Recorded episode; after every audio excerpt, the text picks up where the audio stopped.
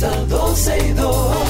Sergio Carlos, Karina Larrauri llegan para darnos toda la información de los hechos, toda la diversión del momento.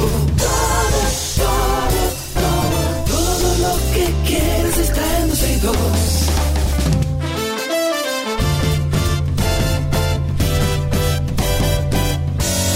El reloj ya ha marcado las 12, ya comienza 12 y 2. Sergio Carlos y Karina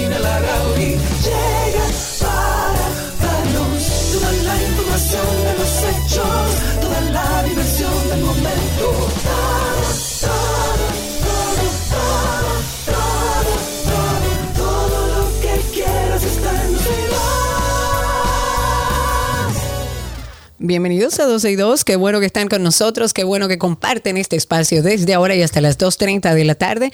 Gracias a los que nos acompañan donde quiera que estén. Eh, querida Cristi, sube un poco la cama. A los que nos acompañan a través del día 91.1 para una parte del país y 91.3 para otra parte. Bienvenidos a los que están en contacto con nosotros, que conozco personas que nos escuchan a través de la página 12y2.com. De hecho, tengo un, bueno, el abogado argentino con el que hablamos para conocer un poco la situación de Argentina justo cuando estaban las elecciones allá.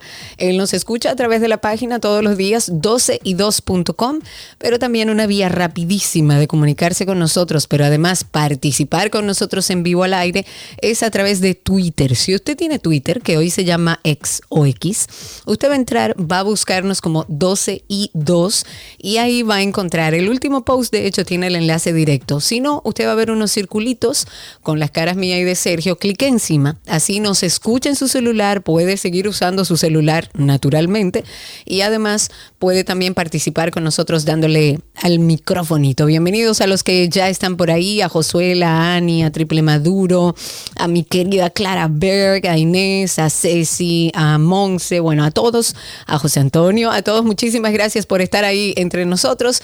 Bienvenidos en este viaje hasta las 2.30 de la tarde para ponernos al día de lo que está sucediendo en nuestro país. Nuestro amigo Sergio Carlo en el día de hoy y mañana estará ausente por temas de trabajo. En el día de ayer, y ya para ponernos al día, el Poder Ejecutivo devolvió al Congreso Nacional el proyecto de ley que reformaría la Cámara de Cuentas. Esto es una pieza, recordemos que se aprobó en julio en la Cámara de Diputados. La intención es disminuir los conflictos internos en la institución y que estaba pendiente, además de promulgación. Dentro de las observaciones, el presidente Luis Abinader enumeró una serie de cambios al proyecto, al proyecto, perdón, que aprobaron los legisladores. Eh, ha propuesto modificaciones para evitar enfrentamientos entre los cinco miembros titulares del Pleno de la Cámara de Cuentas. También habla del endurecimiento de las penas a los funcionarios que cometan corrupción. Recordemos que a mediados del año 2023, o sea, del año pasado, los actuales titulares de la Cámara de Cuentas protagonizaron un conflicto en el que se acusaban entre uno y otro de usurpar funciones. Y en ese sentido, el Poder Ejecutivo ha propuesto eliminar el párrafo 2 del artículo 30 de este proyecto de ley que daba poder a los miembros del Pleno para abrir sesiones ordinarias en caso de que el presidente del órgano eh, fiscalizador se negara o no pudiera encabezar las reuniones. Pues bueno, de esta manera el gobierno lo que sugiere es cambiar el artículo 31 también de este proyecto para que las sesiones solo sean legítimas si están presentes tres de los cinco miembros titulares, mientras que en las extraordinarias deberá estar presente cuatro funcionarios. El proyecto de los legisladores exponía que las sesiones debían contar con la presencia de la mitad más uno de los miembros del Pleno. También las observaciones del Ejecutivo eh, formulan más cambios en algunas de las sesiones de la Cámara de Cuentas para que las resoluciones de los encuentros registren los votos de cada miembro titular y para que el voto del presidente en cualquier tema sea decisivo en caso de empate. Este es un tema que venimos hablando desde el año pasado y que bueno, va avanzando y nos actualizamos. Tenemos que hablar de los esfuerzos insuficientes, pudiéramos decir, que se están haciendo en torno al tema de la violencia contra la mujer en nuestro país. 64 niños o adolescentes y o adolescentes han quedado en la orfandad de nuestro país. Esto no lo digo yo, lo dicen las estadísticas de feminicidios que establece que 68 mujeres eh, perdieron la vida durante el año 2023 a mano de sus parejas o sus exparejas y evidencia el aumento en estos casos respecto al año anterior, cuando 63 mujeres fueron asesinadas. De estas muertes, 58 mujeres tenían menos de 35 años y 48 de estos casos ocurrieron dentro de sus hogares, un lugar que se supone es el más seguro para todos nosotros. 28 fueron con arma de fuego, de las cuales se desconocía si existía una licencia de porte y tenencia. Y bueno, estas informaciones la comparte Yanira Fonder, ella es presidente de la Fundación Vida sin Violencia. Se hizo un encuentro con la prensa eh, con esta organización sin fines de lucro, en donde justamente Yanira estaba exhortando a los candidatos presidenciales de los diferentes partidos políticos a que presenten propuestas de gobierno que garanticen soluciones a la violencia contra la mujer en nuestro país, que sigue en crecimiento, pero no que se hagan promesas que luego, cuando lleguen al gobierno, sean olvidadas, porque este mismo gobierno del PRM habló mucho sobre la mujer. Sin embargo, no tenemos que ni siquiera decirlo, está la muestra es un tema que sigue siendo recurrente, es un tema que sigue en crecimiento y lamentablemente no conocemos todavía al día de hoy políticas que se hayan generado para paliar un poco esta situación en nuestro país. La población femenina representa en nuestro país el 50 y 51% del electorado y en vista de que constituye una calamidad, una urgencia nacional esta problemática de la violencia contra las mujeres, dice Yanira que ella considera que es preciso que los candidatos a la presidencia expongan las políticas públicas puntuales que van a empezar a implementar para disminuir esta tragedia eterna que tenemos en nuestro país. Pero reitero, que no se quede en papeles para hacer campaña y para ganar la mitad del electorado, que somos las mujeres, el 50%, más del 50%, porque Hemos visto muchas promesas que no se han cumplido. Hemos visto que en estos cuatro años el tema mujer no ha sido un tema, que, que, las consecuencias a los pocos que llegan a la justicia se están eh, endureciendo. Sí, puede ser, pero lamentablemente esto no se trata de si lo metieron preso o no, se trata de políticas públicas para resolver un problema que es grave en nuestro país. Y en el extenso sentido de la palabra, en el extenso sentido de la palabra, la mujer en todas sus edades, porque si hablamos de, de niñas y adolescentes, también están abandonadas en nuestro país. Ojalá y el presidente Luis Abinader o cualquiera que regrese ahí empiece desde la base a transformar una cultura de violencia que hay en nuestro país.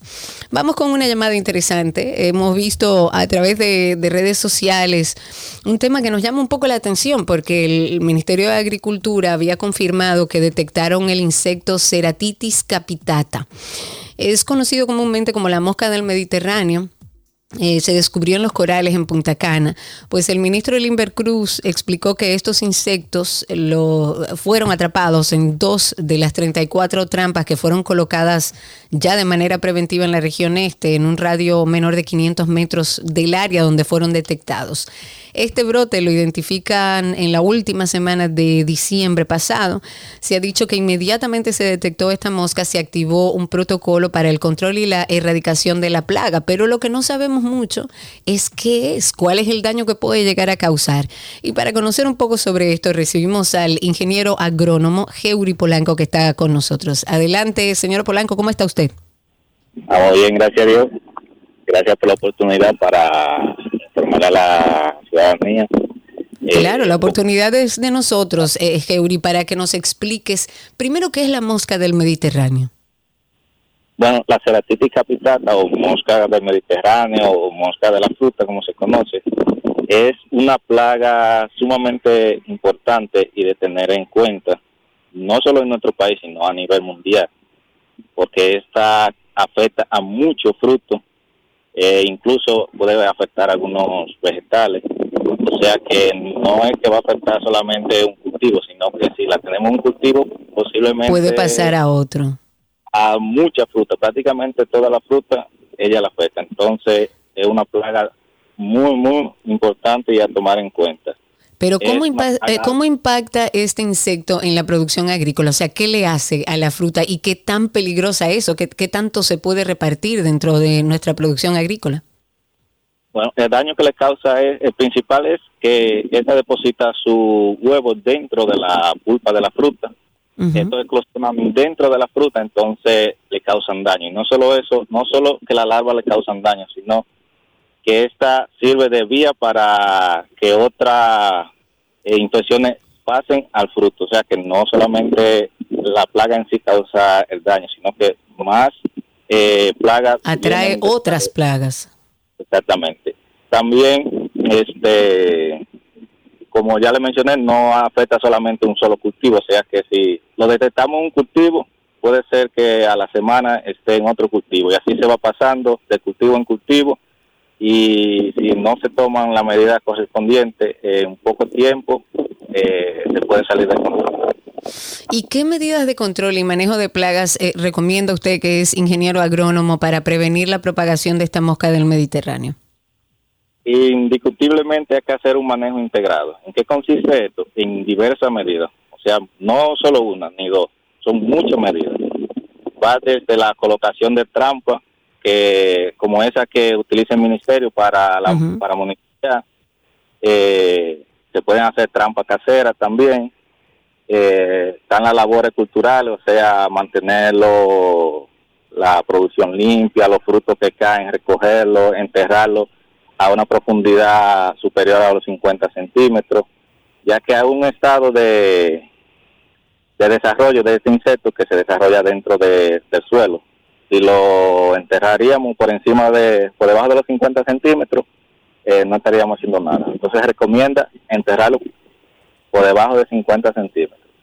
También está la utilización ya en caso extremo de, algunos agroquímicos, eh, como le mencioné, la limpieza, la poda, eh, la utilización de diferentes trampas, eh, ya sea de feromona, de cromática, o sea que es un manejo integrado, lo que llamamos, aplicar muchas medidas para poder controlarlo. También evitar eh, rotundamente la movilización de frutas de una zona que esté afectada a una zona que todavía no se ha detectado ninguna... Eh, claro, ninguna mosca del Mediterráneo o ninguna plaga. Exactamente. Ok. ¿Y existen, ingeniero, algunas técnicas del control biológico que hayan demostrado ser efectivas en el manejo de esta mosca? Eh, existen eh, hay una hay otra mosca que se puede liberar su nombre es diachamismofa eh, pero esto implicaría otro proceso hay que ver si se adapta a nuestro clima hay que ver si por traer una solución no traemos otro mal o sea que exacto yo recomendaría mantenernos en el manejo integrado aplicar todas las medidas que yo mencioné para mantenerla bajo control o erradicarla como, Perfecto. Como se detectó ahora, la población es baja, tenemos la oportunidad de volver a erradicarla. Recordemos que en el 2015 eh, tuvimos igual un brote que causó una pérdida aproximadamente, según la estadística del Ministerio, de alrededor de 40 millones de dólares. A la wow, Dios mío, sí, porque estamos hablando, usted habla de una mosca y habla de la fruta y, uno no sabe el impacto enorme que puede tener el mal manejo de esta plaga en nuestros productos. Claro, porque automáticamente se detecta esa plaga en nuestro país, que nosotros como país estamos obligados a informar a los países que nosotros exportamos. Y si ese país está libre de esa plaga, este, ellos tienen la autorización y la autoridad para eh, cancelar la exportación de, de nuestros productos. Claro, lógico. En el 2015. Claro, bueno, a tomar control sobre esto. Ingeniero, muchísimas gracias por prestarnos un poco de su tiempo para entender un poco más sobre esta plaga. Quizás hemos escuchado esta información a través de de redes sociales y a nivel digital y uno no entiende el impacto que pudiera tener un mal manejo o, no agarrar a tiempo esta plaga de la mosca del Mediterráneo. Pero por suerte ya están trabajando en eso. Hay una reunión de presupuestos nacionales. El presidente Luis Abinader, la vicepresidenta Raquel Peña encabezaron el primer consejo de gobierno. Ahí anunciaron que se estima un crecimiento de un 4.7%. Eh, se coordinó también los gastos del presupuesto nacional. Se anunciaron que, o se anunció que la inversión pública va a jugar un papel importante en el crecimiento económico. Las autoridades también dijeron que este año va a ser clave para el desarrollo económico y social del país. De hecho, el ministro de la Presidencia estuvo explicando que en esta reunión se coordinó con todos los sectores eh, la ejecución presupuestaria. Dijo que con esta coordinación de las dependencias del Estado, el presidente lo que busca es garantizar que el desempeño sea, bueno, lo, lo mejor posible, lo que espera la ciudadanía. Pero además, Joel Santos dijo y anunció que esta inversión pública será fundamental fundamentalmente para lograr erradicar la, la pobreza. Hay un proyecto de ley de presupuesto general del Estado de este año 2024, del que hemos hablado aquí mucho, y se estima que los ingresos alcancen más de 1.140 millones, o sea, estamos hablando de un equivalente del 15.4% del Producto Interno eh, Bruto. Se proyecta que los gastos totales van a ascender a 1.371 en el gobierno central, representando un 18.5% también del Producto Interno Bruto. En ese consejo participaron, bueno, directores de las distintas instituciones, se incluye ahí los organismos castrenses, el presidente del Senado también, Ricardo de los Santos, o sea que en general, perdón, están planificando todo el presupuesto para este año 2024.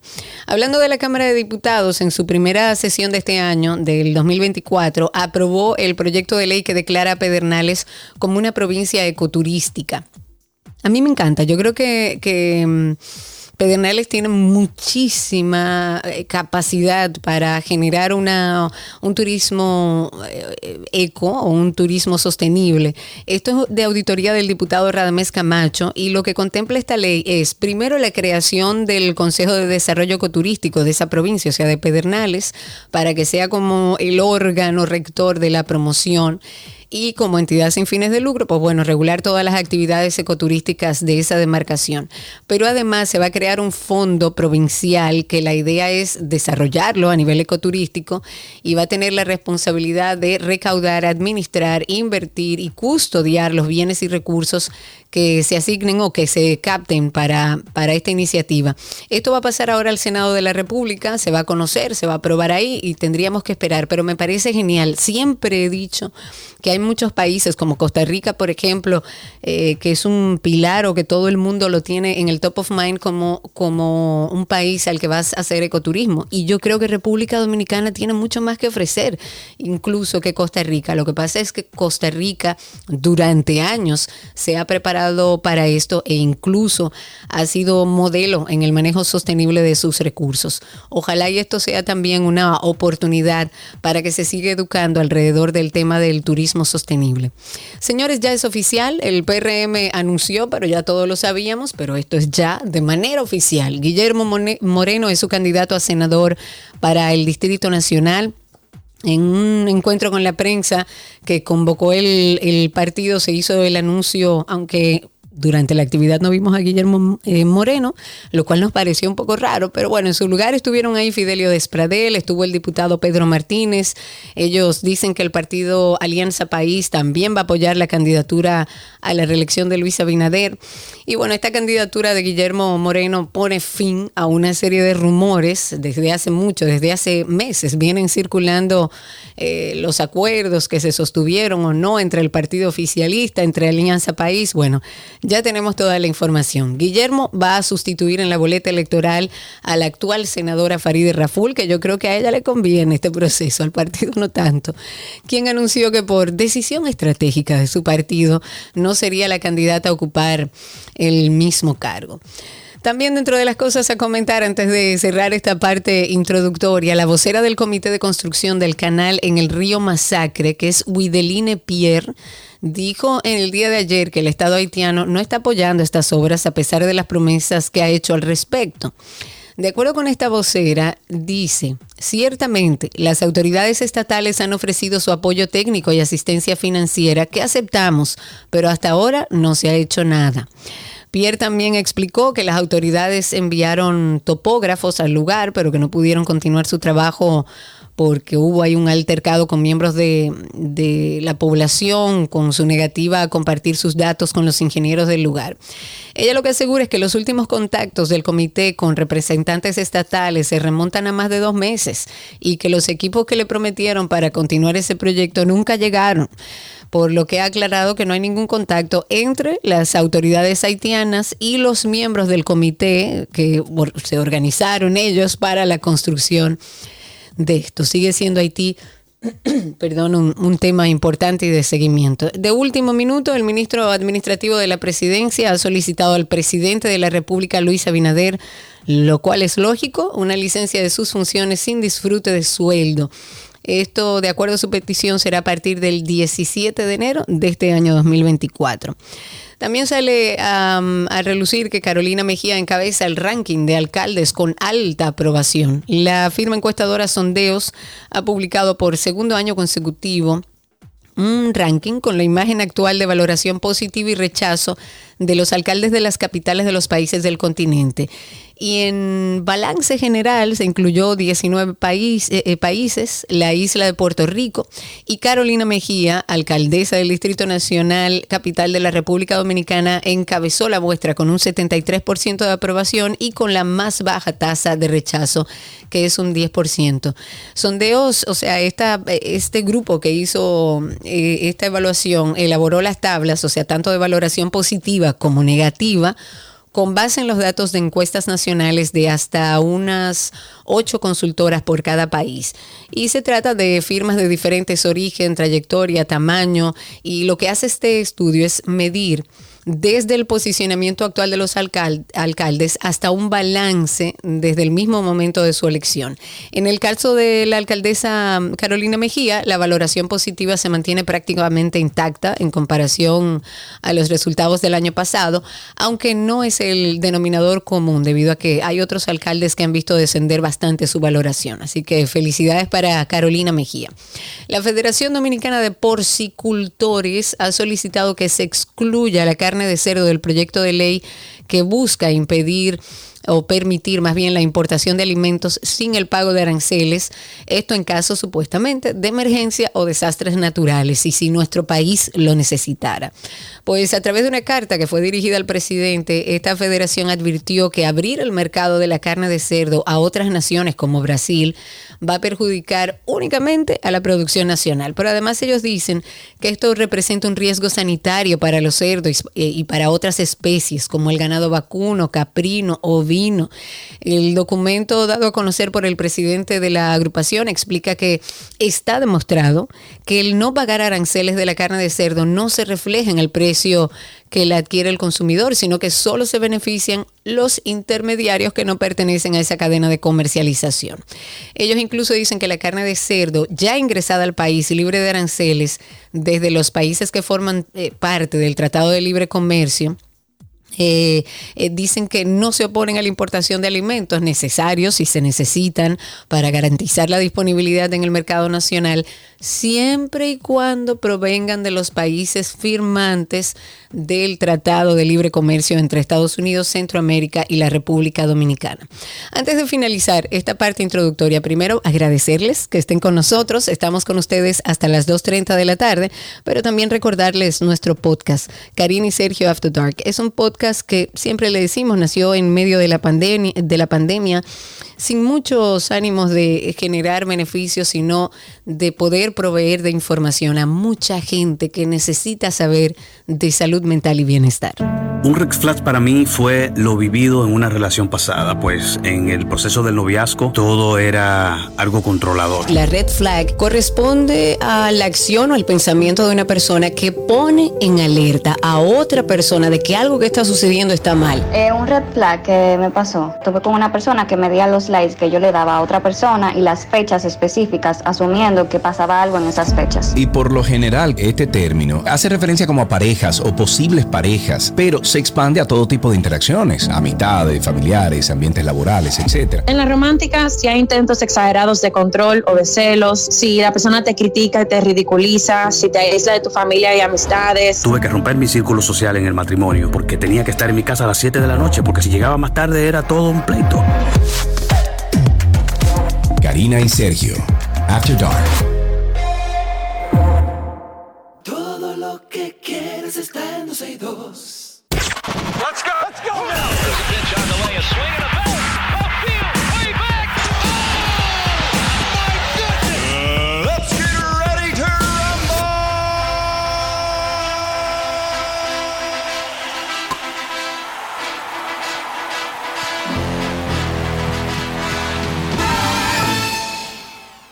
Estamos en nuestras informaciones de deportes. Iniciamos como siempre con béisbol. Un artículo publicado por el medio Tampa Bay Times sobre el caso del pelotero Wander Franco ofrece una retrospectiva sobre el comportamiento del beisbolista en la organización de esa ciudad de los Tampa Bay. Lo leí, eh, está bastante interesante. El título es Nos perdimos las señales de que la vida de Wander Franco tenía el potencial de desmoronarse. En este artículo se menciona que el campo corto estrella de los Reyes jugó mucho más allá de su edad, pero su madurez fuera del campo poco a poco se estaba convirtiendo en un problema para el equipo. Dice que tras el fallo del pasado viernes en que fue puesto en libertad, lo que sigue no es una excusa, ni siquiera una explicación de sus supuestas transgresiones, sino una exploración de señales que algún día podrán ser reexaminadas como pistas potenciales de una vida que parece estar al borde de la autodestrucción. Si pueden leerlo, búsquenlo. Se llama Nos perdimos las señales de la vida de Wander Franco. eh, perdón, nos perdimos las señales de que la vida de Wander Franco tenía el potencial de desmoronarse. Búsquenlo, está muy interesante. A veces hay señales que hay que tomar en cuenta. En básquetbol se han confirmado los peores presagios. La lesión en el hombro derecho de Ja Morant eh, o Jay Morant es más grave de lo esperado y se verá obligado a pasar por el quirófano, una intervención que supondrá su despedida del curso 2023-2024 de la NBA. La estrella de la organización de Tennessee sufrió una grave lesión en el hombro derecho durante una sesión de entrenamiento el pasado sábado, un problema físico que ha hecho que no esté disponible para el encuentro ante Phoenix Suns, el cual terminó con victoria para los Grizzlies. Posteriormente se le realizó una resonancia magnética que confirmó que padecía un desgarro que iba a requerir cirugía para su reparación. Eso sí, de igual modo se asegura que estará plenamente restablecido de cara al inicio de la campaña 2024-2025. En una noticia de deportes olímpicos, seis miembros del Comité Olímpico Dominicano renunciaron de sus puestos, explotando una crisis que, bueno, se venía como germinando hace meses ya. Pues ahora el Comité Olímpico deberá convocar a nuevas elecciones en un plazo de 30 días. Esto de acuerdo al artículo 43 de sus estatutos. Los renunciantes son Irina Pérez de la Federación de Vela, Radamés Tavares de Natación, José Manuel Ramos de Ecuestre, Juan Núñez de Béisbol, Jorge Blas Díaz de Ciclismo y Francis Soto de Boliche. Aún no se tiene certe- certeza de la causa de la renuncia de tantos miembros dentro del comité. En una noticia de fútbol, el, de la- el delantero Hendrik de Palmeiras se ha convertido en el primer jugador de un equipo brasileño en entrar en la lista de los 100 futbolistas más valiosos del planeta, con un valor estimado de 82.7 millones de euros. El delantero de 17 años es también el único futbolista de la lista que juega fuera de Europa, aunque ya tiene un, con- un contrato con el Real Madrid que va a hacerse efectivo en julio de este año, cuando cumpla ya 18 años. El director ejecutivo de la empresa que gestiona la carrera de este futbolista dijo a través de un comunicado que se trata de un hito notable, no solo para Hendrix, sino también para el fútbol brasileño. Este joven ya hizo historia en el año 2023, conquistando tres títulos, entre ellos el Campeonato Brasileño, la Supercopa de Brasil y el Campeonato Paulista, y además ser convocado por primera vez para la selección brasileña. Antes de cerrar deportes, recordemos Karina y Sergio After Dark, recordarles que si usted no ha escuchado ni un solo capítulo de Karina y Sergio After Dark, empiece por este. Ok, viene 3, 2. Hola, somos Sergio y Karina en After Dark. Y ese somos. somos. Ok, vamos otra vez. Hola, somos Karina y... Arregla el micrófono. ¿Qué tal si tú arreglas el No, no, micrófono mira, como vale? El micrófono ahí. tiene que estar. Estaba probando, estoy probando cosas. Vamos a empezar a grabar, Sergio. Ok, pero entra al Twitter, Karina. ¿Y por qué la gente me maltrata así? Pues acepta la vaina. Sergio, contrólate. Que te dije que in- invite, invite tu, tu co-host y vaina. Entonces, esa es la idea, que nos conozcan un poco, porque vamos a hablar de que nosotros nunca hicimos un episodio de intro que define lo que es el proyecto. Y por eso quisimos hacer este espacio donde vamos a preguntarnos muchísimas cosas y ustedes nos van a conocer un poquito más. ¿Cómo nace Karina y Sergio After Dark? Karina y Sergio After Dark. Karina y Sergio After Dark en todas las plataformas de podcast. Si usted no es muy ducho, váyase a Google y ponga Karina Larrauri Podcast. Ahí le va a salir, o Sergio Carlo Podcast, y ahí le va a salir tanto Karina y Sergio After Dark como el de 12 y 2 para que se suscriba, comente. Y si quiere algo más fácil, puede ir a la cuenta de Instagram de Karina y Sergio After Dark y ahí hay un enlace directo para que pueda escuchar, bueno, los más de 100 capítulos que tenemos ahí hablando de salud mental y de bienestar. Hasta aquí los deportes, ya regresamos con más. Let's go. Let's go now. Oh.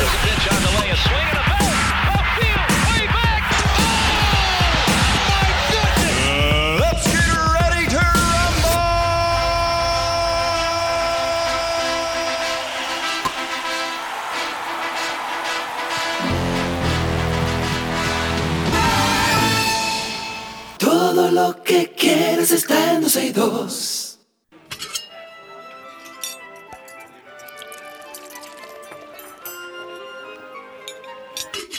Hola, la, me oui. Hola, Gaby, ¿cómo estás? cada vez más corto, ¿verdad? Tenemos que llegar al nuevo saludo, por favor. Que nos Sí, sí, ayuden sí, nuestros tenemos que rediseñarlo. nos- sí, que nos ayuden nuestros oyentes a ver qué opinan. ¿Cuál sería la introducción para la sección de cocina? Vamos a hacer. Por favor, a nuestros Este, oyentes y comunidad, todos los que están a través de Twitter Spaces, grábense un audio eh, con la idea de cómo deberíamos presentar a Gabriela y mándenlo al grupo para nosotros eh, generar ideas para este año nuevo. No, y te voy a decir una cosa, me voy a atrever a decir esto, el ganador, yo le voy a mandar un libro autografiado. Ah, mira. Ay, mira qué interesante. Por favor, Cristi, que- dile a Luisa que hagamos eso por ahí a través de las redes sociales a ver si se animan a ayudarnos a, a hacer una nueva presentación para Gaby. No importa el idioma, nosotros somos aquí eh, Bil- políglotas. Bilingüe, trilingüe, exactamente. Exacto. Gaby, vamos a seguir con esto de aprender términos de cocina y cómo aplicarlos. Así es. Hoy tenemos cuatro, igual que en los días pasados. Vamos a hablar de este que también no conocía, este, obviamente la técnica sí, pero el término no. Es espalmar. Espalmar es cuando aplanamos un, generalmente las carnes. Cuando uno dice abrir en mariposa y luego dar golpecitos, eso se llama espalmar. Con un algo de peso tú le das generalmente a las carnes o a cualquier otra cosa que quieres aplanar un poco para, para tener un, pero tiene que ser con golpecitos suaves y vas aplanando, eso se llama espalmar. También hay otro que lo escuchamos mucho y es estofar. Estuvimos hablando de confitar en día pasado, pero estofar es cocinar a fuego muy suave en los propios jugos de lo que estamos cocinando. ¿Ok? El otro término es flamear, que vamos a hablar de flamear y flambear. Flamear es, por ejemplo, como hacemos el creme brûlée, que le ponemos la, el azúcar y con llama pasamos, el término es pasar por llamas directas, no con humo, sino llama directa. Entonces, tenemos el creme brûlée, le ponemos el azúcar y flameamos el azúcar para quemar. Ahora, flambear es cuando nosotros a una superficie caliente le agregamos un licor y se prenden llamas. Eso se hace, por ejemplo, cuando trabajamos una crepe Suzette, flameamos. Y después, o sea, flambeamos. Y después, cuando tú le pones un poquito de azúcar por arriba, flambeas. o sea, tienes los, dos términos. Flambe, tienes flamear, que es con la llama directa, y flambear, que es cuando tú agregas licor a una superficie, eh, sobre todo caliente, y se prende en fuego. Hoy estuvimos entonces hablando de espalmar, de estofar, de flamear y de flambear. Y voilà. Perfectísimo. Y voilà, ahí estamos toda esta semana conociendo términos de la cocina, cómo se aplican para que seamos todos unos chefs adentro de nuestra cocina en casa. Gaby, gracias. ¿Cómo anda la romana? ¿Cómo anda Voila Café?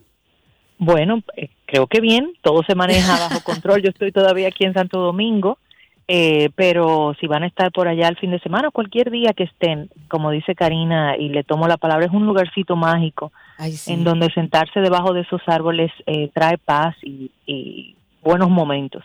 Ay, Así que sí. si, si aún no lo conocen, pasen por por allá, por Gualá Café Marché, que, y pregunten por mí, generalmente eh, me, me mandan a buscar, así que yo feliz de, de recibirlos. Y a todos nuestros oyentes, recuerden, vamos a hacer esta introducción y el ganador va a recibir un libro de 77 recetas llenas de historia, firmado y dedicado.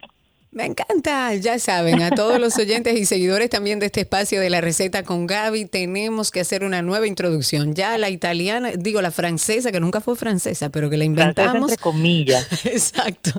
La vamos a sacar de circulación, así que anímense y tenemos ese regalito para ustedes. Gaby, gracias. Un beso enorme, sigo en sintonía. Chau, chau. Un beso grande y hasta aquí nuestra receta del día. Ya regresamos, quédense con nosotros.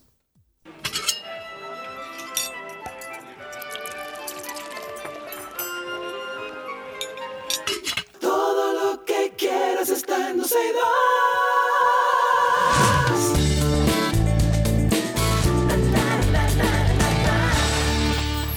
Llegamos al entretenimiento a ponernos al día con lo que está pasando en el espectáculo. Las autoridades han arrestado a un hombre en las afueras de la vivienda de Shakira en Miami Beach, acusado de acosar a la cantante colombiana a través de las redes sociales y enviándole regalos. Daniel John Valtier, de 56 años, ahora enfrenta un cargo de acoso por publicaciones en redes sociales sobre la cantante y entregas de chocolates y botellas de vino realizadas en la casa de ella entre finales de diciembre y principios del 2024. En las publicaciones de Valtier, el hombre dijo falsamente que tenía una relación con Shakira, incluyendo que los dos estaban casados y tenían una familia, según los documentos judiciales. Valtier es de Texas, pero había viajado a Florida con la intención de visitar la casa de Shakira, según dijo a la policía el equipo de la colombiana que denunció el hecho.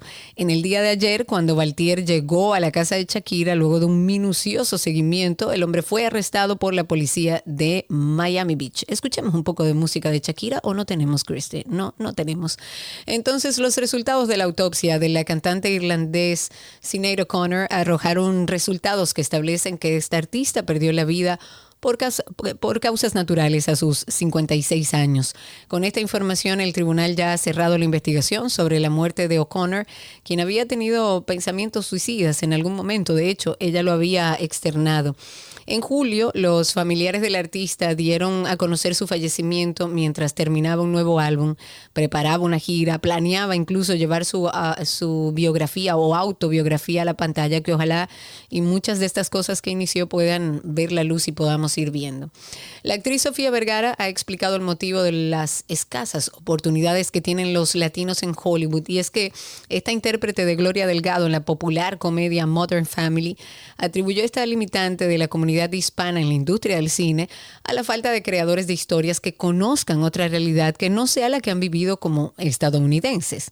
Esta actriz colombiana, quien se encuentra promocionando el estreno de su serie Griselda, dijo ser la menos indicada para quejarse, pero reconoció que deseaba mucho el papel con el que se estrenará el próximo 25 de enero en Netflix razón por la cual decidió producirlo por sí misma. Dice, es simplemente porque los escritores escriben por lo general de lo que conocen y son gringos y escriben sobre su familia. Entonces, lo que necesitamos es más escritores latinos que sepan escribir para nosotros.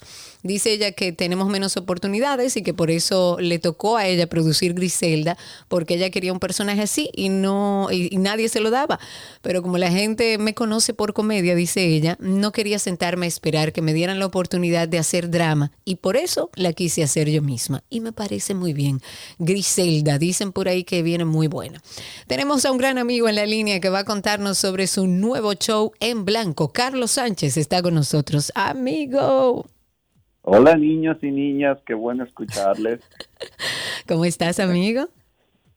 Yo estoy bien, yo estoy bien, estoy bastante ocupadito, entró el año bastante ocupadito, o sea que estoy contento. Me alegro mucho, de eso se trata. Cuéntanos, Carlos, sobre este nuevo show de stand-up en blanco. Bueno, ¿Qué pasa? Que nosotros, no sé si ustedes han visto mucho en internet que la gente sube clips de, de los comediantes improvisando cosas con el público, que le hacen Sí. preguntas al público de cómo usted se llama, qué se dedica, no sé qué. Eso yo siempre lo hago en todos mis shows en algún momento. Pero yo tenía muchos años pensando, ¿qué tal si yo hago un show que sea solo eso? Es decir, que yo no voy con ningún material y que O sea, yo tú vas me en blanco. Yo voy en blanco y eh, de eso se trata y empezamos con, con la idea de hacer esto un par de veces y ya llevamos seis semanas de corrido en el Comedy Club y la cosa ha salido bastante chula, bastante divertida. Tenemos algunos de esos shows subidos en YouTube, lo pueden ver. Y nada, de eso se trata. Nosotros sí hacemos algunos relajos de las noticias de la semana y después de eso yo empiezo ahí. Eh, ¿Qué tal, caballero? ¿Cómo usted se llama? ¿Ella quién Pero es? eso debe ¿Su ser muy divertido.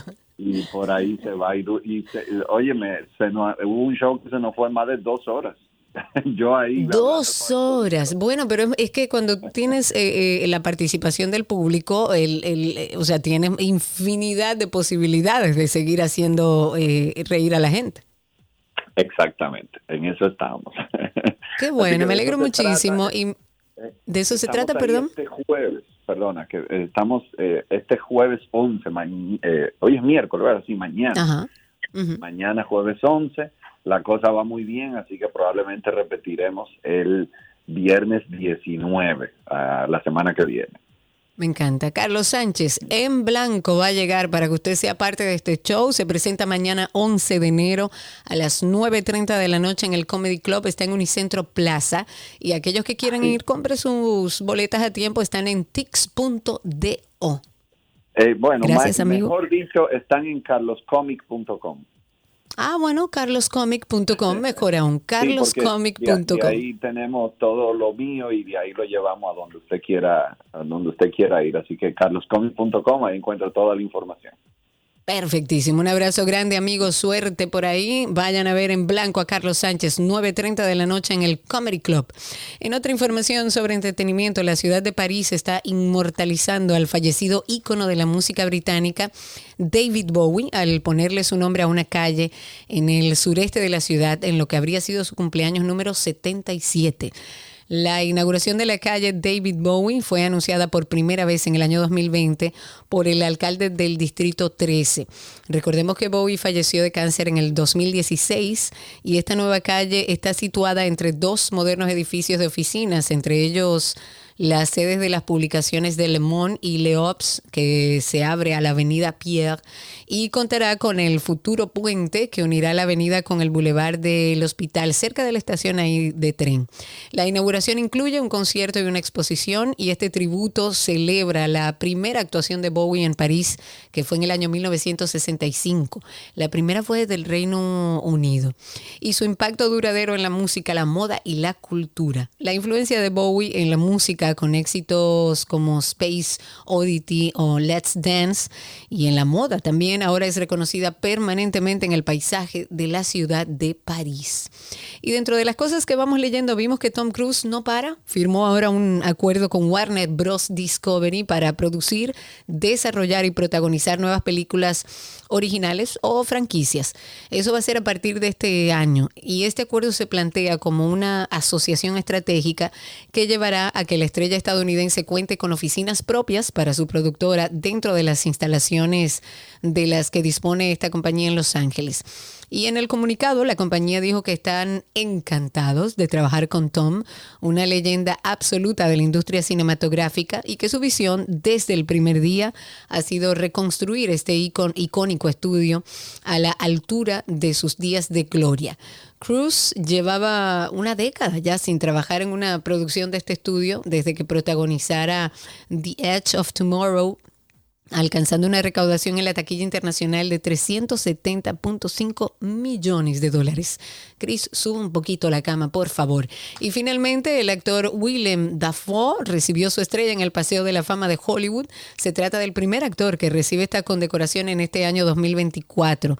Acompañado de Patricia Arquette, Pedro Pascal y su esposa, este reconocido actor se presentó al homenaje tan solo dos días después de recibir ovaciones en los Globos de de Oro que reconocieron como mejor película de comedia o musical a la cinta Poor Things, de la que fue parte. Su nombre aparece en los créditos de al menos 147 películas. Hay muchísimas ahí que se destacan, entre ellas también, y como lo recordamos, de Duende Verde en Spider-Man en el 2002, es el que ha inmortalizado su figura en Hollywood.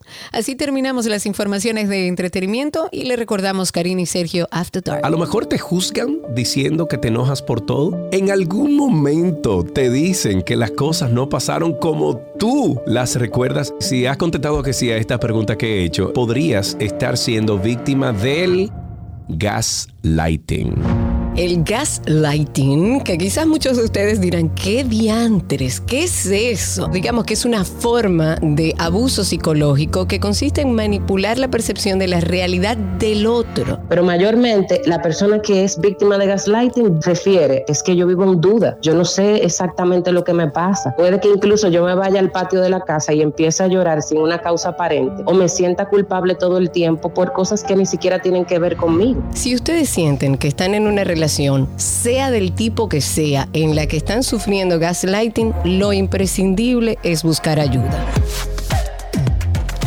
Karina y Sergio, After Dark.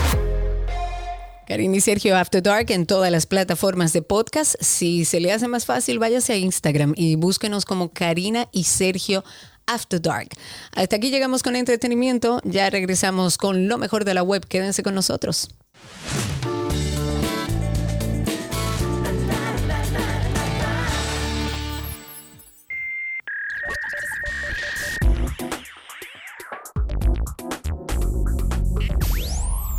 Estamos ya en nuestro segmento de lo mejor de la web y recibimos a nuestro querido, sureño favorito, Francisco José Díaz. Él es gerente de proyectos de Aeropac y está con nosotros en cabina. Amigo sureño, bienvenido. Hola, gracias. Feliz año. Pensaba que te iba a encontrar aquí. Eh, eh, sí, la idea era ir, pero tú sabes cómo son las cosas iniciando un año. Vamos con, bueno, las resoluciones de año nuevo, querido Francisco. Bajen todos los audífonos por ahí, por favor. Hablemos cómo empieza este año en Aeropac. Así mismo, mira, así como comienza el año, Karina, inician nuevas metas como iniciar a leer, leer más, hacer ejercicios, caminar, tomar más agua, hacer un 5K y, ¿por qué no? Hasta un Sí. maratón. Claro. Sí, sí, un año da para bastante. Y para ayudarlos a lograr estas metas en este nuevo año, hoy les traemos tres artículos de amazon.com para que den inicio de inmediato. Ok. Sí, el primero es un calendario de seguimiento de hábitos de la marca La Mare. Este es un calendario eh, de 9.8 por 7.8 pulgadas eh, sin fecha. Puedes comenzarlo. Tú dices, bueno, ya enero lleva un- unos días. Bueno, arrancamos el primero de febrero y tú le pones la Sí, fecha de inicio. no hay que empezar en enero. Yo siento, yo siempre he dicho que enero para mí es como ese espacio de tiempo para organizarme. Yo en enero no arranco, es a partir de finales de enero, primero de febrero, porque uno todavía está con diciembre. Yo hasta la semana pasada estaba diciendo, estamos al 33, 35, 37 de, de diciembre. Exacto. Hasta la semana pasada. Entonces, como te decía, tiene igual los 12 meses. Ok. Eh, tiene espiral para tú ir pasando de, de un mes a otro, eh, donde podrás colocar también, tiene unas, unas casillas donde podrás colocar las 10 metas que tú deseas lograr en el año. Me y gusta. trae para tú marcar los días que hayas logrado, que hayas realizado esa actividad. Tú, tú Ah, pones pero ahí, bébeme hoy dos litros de agua. Ah, lo marqué, check. Listo, eso se siente también.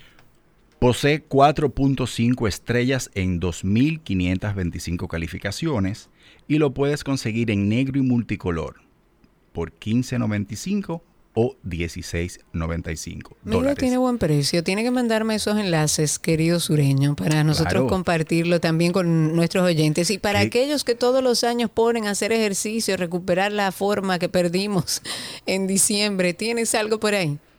Claro que sí, claro que sí. Ahora traemos para esos que quieren mejorar su forma física, pero que como que le cuesta ir al gimnasio. Traemos un gimnasio en casa de la marca Hot Wave. Este consta con 16 accesorios de gimnasio como tabla para hacer push-ups o pechadas con diferentes posiciones para que te trabaje diferentes músculos del pecho, bandas de resistencia que estas ayudan a, a- a poner más eh, fuerza. van en el movimiento. Muy buenas que son. Ruedas para abdominales y trae una barra que la combinas con las bandas y puedes hacer ejercicio como para bíceps, para tríceps, para espalda. Es bien útil, bien funcional. Yo estuve viendo videos y todo. Y yo te voy a decir una cosa. El que se propone lo hace. Porque yo comencé en mi Pero casa. claro. Sí, no, no, yo, yo compré todas las bandas, todas, bueno, lo compré en el 2020, también los gimnasios estaban cerrados. Pero mira, yo me puse de lo bien, o sea, Pero es que sí, meses, es que el- eh, si usted tiene la propuesta, muchas veces eh, el, el trasladarse hasta el lugar donde usted va a hacer ejercicio le requiere de más tiempo, coge tapones. Si usted se le complica, hágalo en su casa y esto es un buen kit. Claro que sí. Yo, ten- yo terminé comprando mancuernas, eh, eh, eh, un asunto Todo. para hacer pull-ups, que al final no lo utilicé porque eh, es se agarra como del, del marco de la puerta. Y yo pensaba que el marco de la puerta, Karina, iba a venir con todo para abajo conmigo. Entonces de- sí. decidí mejor no usarlo. Tú un- algo de hierro, Una, una persona así, un poquito grande, cerca de 240 libras. Entonces yo dije, como que- Exacto, es o- como- oí es que- complicado. Oí que el marco sonó ¡crack! Yo dije, no. que haga otro esto. Pero de verdad, de verdad, que el que el que tiene el deseo, el que tiene las ganas, puede comprarlo, puede comenzar en su casa y ya cuando se siente que está en forma, que maneja cierta eh, eh, cantidad de peso, que se vaya para su gimnasio. Claro. ¿Y, cuánto este- cuesta este? Claro, hoy con un 37% de descuento este artículo y 4.1 estrellas en 1331 calificaciones, puedes adquirirlo desde 59,39 a 62,99. Y si aprovechas un cupón adicional que tiene hoy de un 5%, te va a salir aún más económico. Recuerda, solo tienes que cotejar ese cuponcito, una casillita que tiene y tienes 5% más. Ok, perfectísimo. Y por último, ¿qué Ustedes saben tienes? que yo le cuido el, el bolsillo, ¿verdad? Por Para favor. que no se quejen. y por último, tengo un artículo, es chulísimo, un extraordinario. Es un termo, el Hydrate Spark 3 Smart de la marca Hydrate Spark. Es un termo inteligente, el cual te ayuda a recordar, Karina, cuándo es hora de tomar agua. Este Me posee, encanta. posee un círculo en el fondo, o sea, en la base del, del termo, con luces LED que encienden cuando ya es momento de tomar. Pero eso está muy bueno. Ah, perísimo. Tú puedes personalizar tus horarios y rastrear tu ingesta de agua a través de Bluetooth en la app que es gratuita para iOS y Android. Genial. O sea, tú, Me gusta. si tú dices, Y bueno, es bonito mm, el termo. Está chulísimo. Ok. Sí, eh, sí, sí, sí, de verdad. Porque a veces Es- son funcionales, pero son como no, medio no, raros. No, está chulo. O sea, bueno, ya los links los tienen ustedes, lo puedes, lo puedes buscar. Es un termo, eh, un termo de acero inoxidable, eh, aislado al vacío. Este mantiene tu bebida fría hasta 24 horas y evita la sudoración del mismo. O sea, que es medio incómodo a veces. Sí. Cuando- que suda mucho hacia afuera. Hacia claro. afuera. No, con este no. Carga rápida por USB y como te dije, eh, tiene una app y a través de la app, porque muchas veces nosotros, a mí me ha pasado, dejamos los termos, tú puedes rastrear dónde estaba tu termo la última vez que lo Oh. utilizaste. Cuando- la última vez que estuvo eh, eh, sincronizado, sincronizado con la app, porque él, él se mantiene, tienes Claro. tu celular todo el tiempo arriba generalmente, él está cerca y él sabe, ok, en la oficina lo dejé en X sitio y te dice, ok, el termo la última vez que estuvo sincronizado fue ahí y lo puedes buscar. Me gusta este termo, hasta Sí, sí, para sí. los olvidadizos. Sí, sí, no, ¿Cuánto fuerte. cuesta y cómo están los comentarios, amigos? Este excelente producto, Karina, posee 4.4 estrellas en 3.872 calificaciones y lo puedes conseguir hoy en tres distintos colores con un descuento de un 13% en 69,99. Muy buenas las opciones que nos trajo el sureño en el día de hoy para esas resoluciones de año nuevo que regularmente tiene que ver con beber más agua, hacer más ejercicio. Si usted anda buscando eso, puede entrar en, el usuario de Aeropack en redes sociales, si no, igual lo vamos a cargar a través de 12 y 2 en Instagram. Luisa nos va a ayudar ahí con los enlaces para que ustedes puedan tenerlo. Sureño, gracias. Gracias a ustedes por la invitación, como siempre.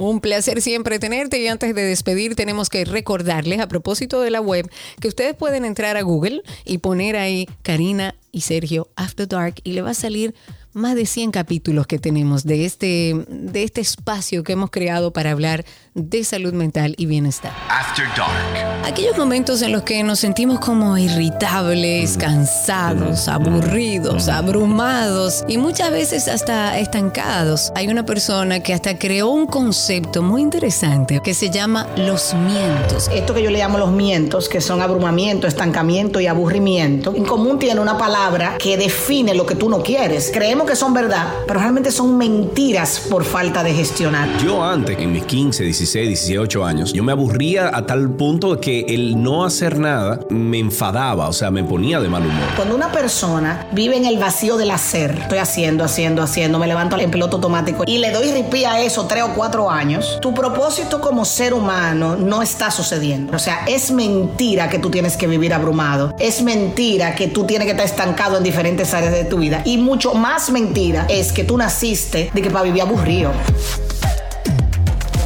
Karina y Sergio. After Dark. Karina y Sergio After Dark en todas las plataformas de podcast y como les dije, si se les complica, váyase a Google y ponga Karina Larrauri Podcast o váyase directamente a nuestro usuario en Instagram que es así mismo, Karina y Sergio After Dark. Hasta aquí lo mejor de la web. Ya regresamos.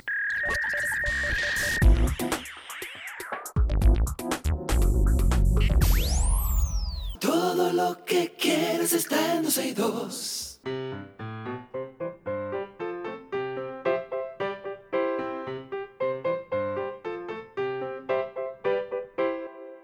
Estamos ya en nuestro segmento de qué aprendiste hoy. Es el momento en el que hablamos con nuestros niños, con esos que van creciendo con nosotros.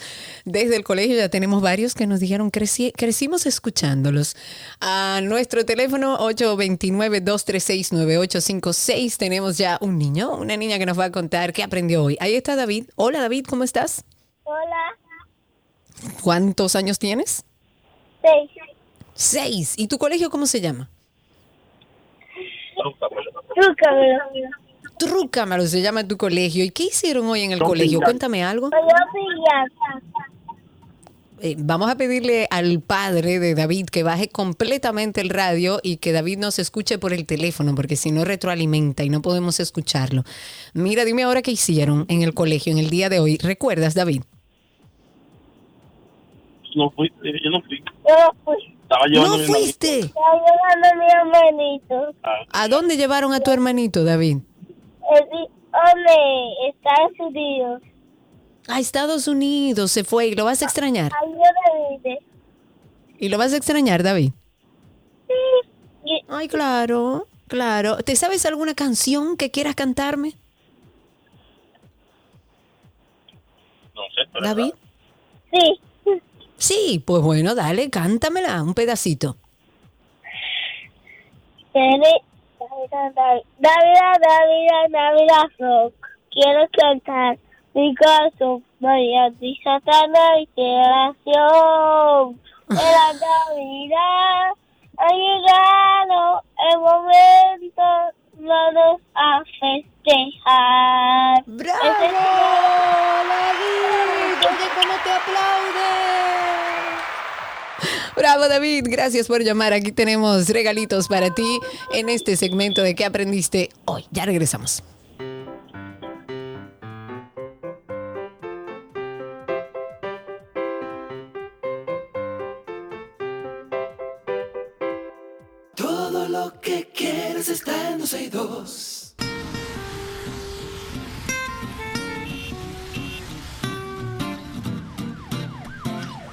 Abrimos Tránsito y Circo, esta parte interactiva que más les gusta a todos nuestros oyentes. Espero que todos los que están a través de Spaces participen en el día de hoy. Mi perro necesita salir aparentemente del eh, estudio. Espérate, Kilva. Llamen desde ahora al 829-236-9856. Agradecemos este segmento de Tránsito y Circo a Petronas Cintium, el lubricante que combate el calentamiento del motor, y gracias a Marion Autos, tu inversión garantizada en manos expertas. Recuerden, señores, que hasta el 31 de enero es el tiempo que se ha dado para la renovación del impuesto de circulación vehicular, que es el Marbete. Ya los valores del impuesto de circulación vehicular, se ha dicho, permanecen invariables con respecto al año pasado.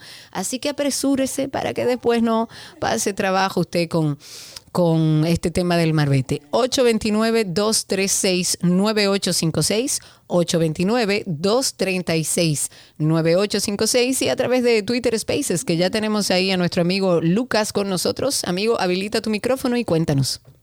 Buenas tardes, Karina. Gracias por dejarme participar. Un placer. Karina, mira, mi, mi- mi- participación de hoy en día se va a basar en lo siguiente, y es que nosotros como país, ¿verdad? como dominicanos, debemos de sentirnos eh, bendecidos. eh, por, por, a pesar de todos nuestros problemas internos y de, y de la falta de educación, etcétera, etcétera, lo que sabemos, eh, y, y- y viendo la geopolítica mundial, Bueno, y, sí. y- si, si nos vamos a ver cómo está el mundo, ¿verdad? Eh, eh, Suramérica, Argentina, Ecuador, que comando narcoterroristas eh, atacaron una planta televisora hoy o anoche. eh, y, Ay, y- sí. y- y Ecuador está bastante colegios, complicado.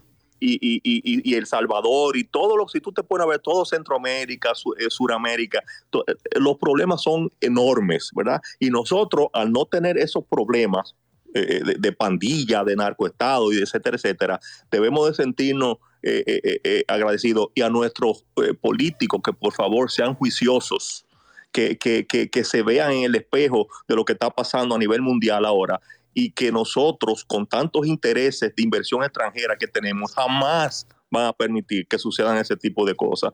Así que la, la- la lucha de nosotros más se basa eh, eh, en la política interna de educación que tengamos. Que Gracias. así sea. Muchísimas gracias, Lucas. Validísimo tu comentario. 829-236-9856. 829-236-9856.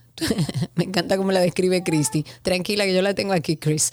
829-236-9856. El Instituto Nacional de Tránsito y Transporte Terrestre, léase, el Intrant, ha dicho hoy que el programa de regulación y fiscalización Parquéate Bien va a continuar operando.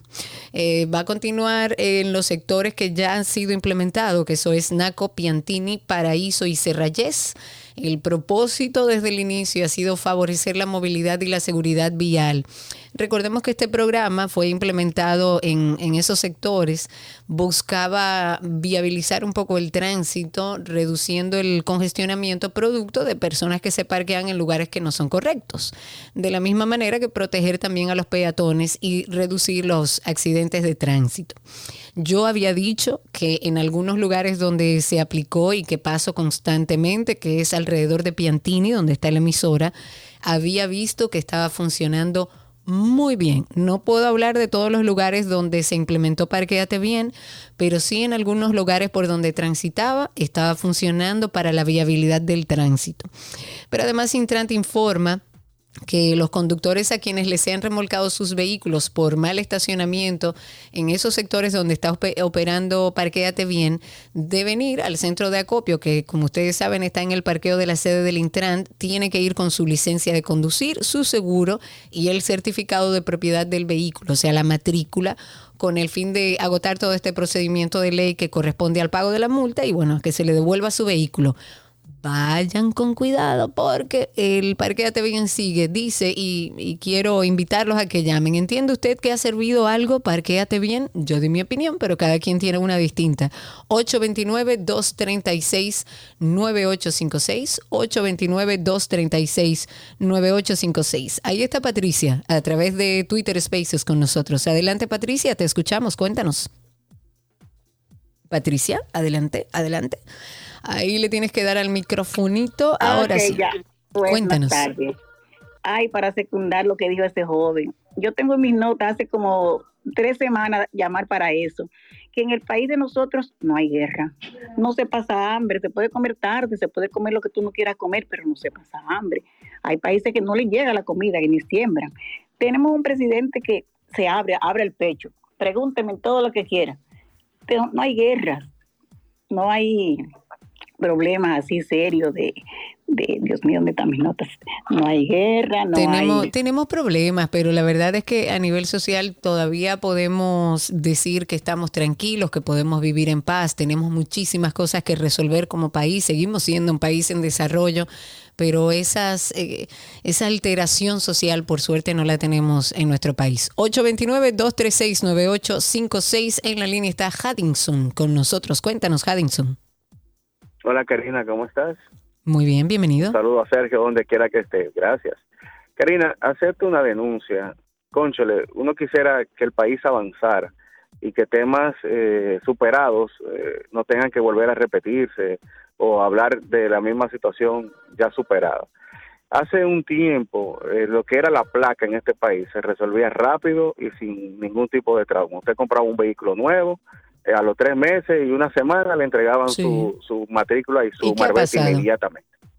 Resulta, mi papá ahora trajo unos vehículos de fuera y tuvo que solicitar con un mes de anticipación la placa. Duraron un mes para eh, entregarle la placa física y el marbete. Un mes después de vencido los tres meses. Entonces, los tres meses es una facilidad para los que importan vehículos, para los que venden nuevos vehículos, de pagar esa parte, ese impuesto, tres meses, ¿verdad? Pero inmediatamente una semana después ya, ya tú no andabas en la calle eh, irregular. Hubo que parar uno de los vehículos y el otro impuesto pagarlo antes que se venciera la placa porque están durando un mes para entregarte una placa, un mes. Entonces no es justo. Lo- Los AME que saben la situación es de a mil pesos que te exigen para que te dejen pasar porque te amedrentan con que te van a traer la grúa, que se van a llevar el vehículo, que es un chantaje, que no pueden hacerlo por eso. Pero entonces es mil pesos que quieren coger. Entonces tú dices, óyeme, yo no soy el que estoy en falta. Yo le enseño el recibo que estoy pagando la matrícula y a ellos no le importan, tengo que pagarle y darle algo, si no, eh, aparte de la multa, quieren hacerte pasar un más rato. Y yo...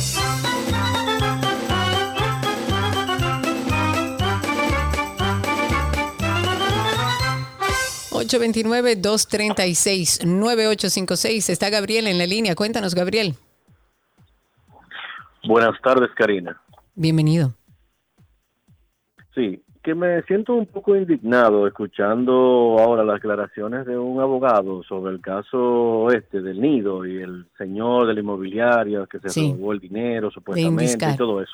Entonces yo escucho, sí, entonces escucho a uno de los abogados de, de, la- de los querellantes que dicen como que el señor se va a decla- se, se está declarando ellos insolventes. Entonces, como ellos no van a poder pagarle a, a esas personas, van a recurrir a que el gobierno eh, sea el que eh, eh, tenga que pagar eso, o sea, como que colabore.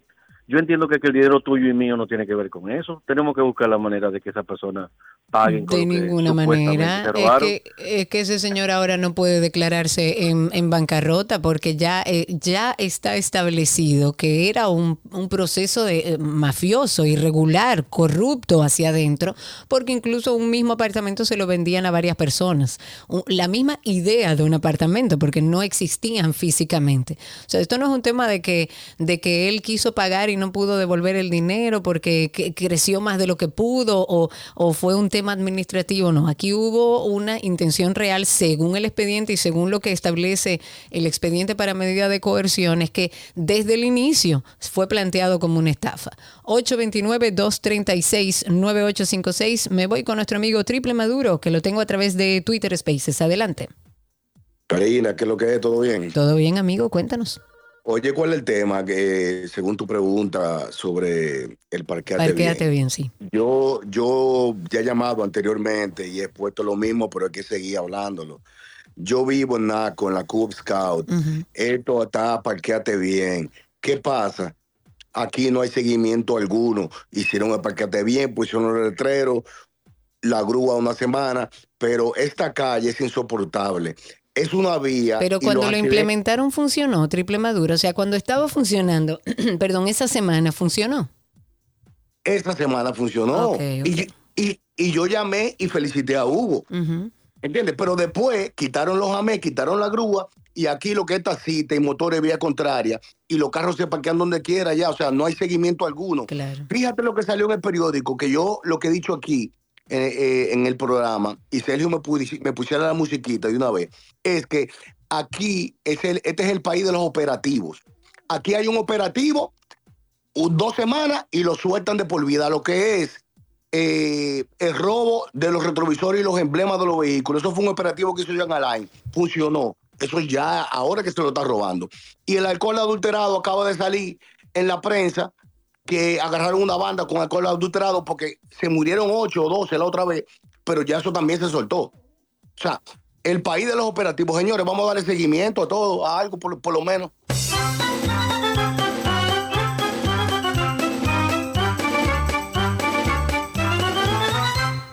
829-236-9856. En la línea con nosotros está Ángel. Adelante Ángel, cuéntanos. Karina, tú me tienes a mí abandonado. Yo, yo estaba que no estaba ni llamando, porque yo tengo tanta queja de las cosas de este país, hermana. Mire, que yo una vez, oiga, yo no entiendo a dónde nosotros vamos a llegar, porque nosotros creemos una cosa, salimos de alguien que va- y lo que viene es peor.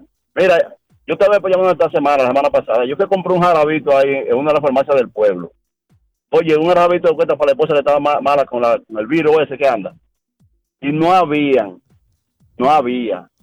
Yo no sé cómo que el presidente piensa, yo soy hipertenso, yo tengo problemas de próstata y, Dios te da 12 mil pesos por un medicamento para la próstata. Y yo no entiendo, y yo soy un empleado privado y pagando una seguridad social y esto es un desastre.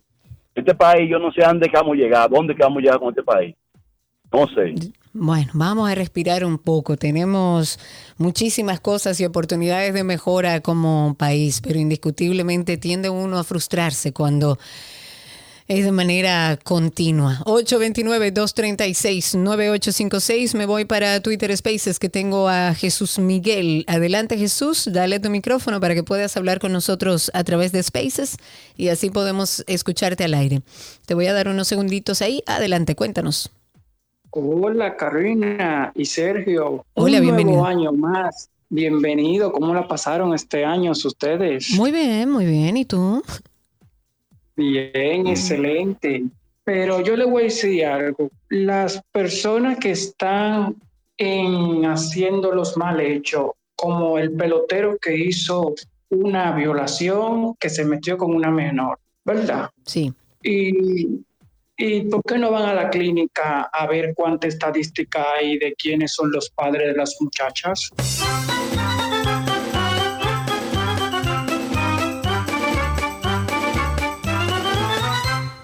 829-236-9856. Cuéntenos cómo está la calle, cómo está el tránsito y el circo. Háganos saber cómo está la situación allá afuera. Mientras tanto, eh, estamos hablando de que Parquéate Bien se va a restablecer. Es una pena, tal como decía Triple Maduro, que empiecen buenos proyectos y que al final lo dejen por mitad o que lo hagan para ganar prensa y que luego se olviden de, un, de este proceso.